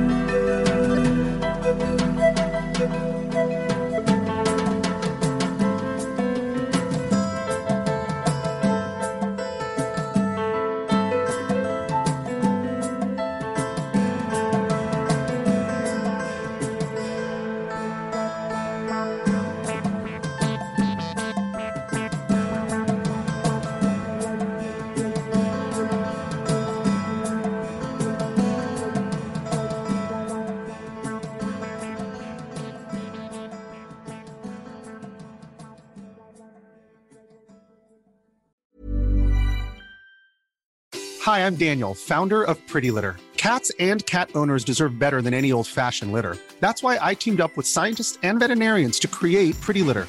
Its innovative crystal formula has superior odor control and weighs up to 80% less than clay litter. Pretty Litter even monitors health by changing colors to help detect early signs of potential illness. It's the world's smartest kitty litter. Go to prettylitter.com and use code ACAST for 20% off your first order and a free cat toy. Terms and conditions apply. See site for details.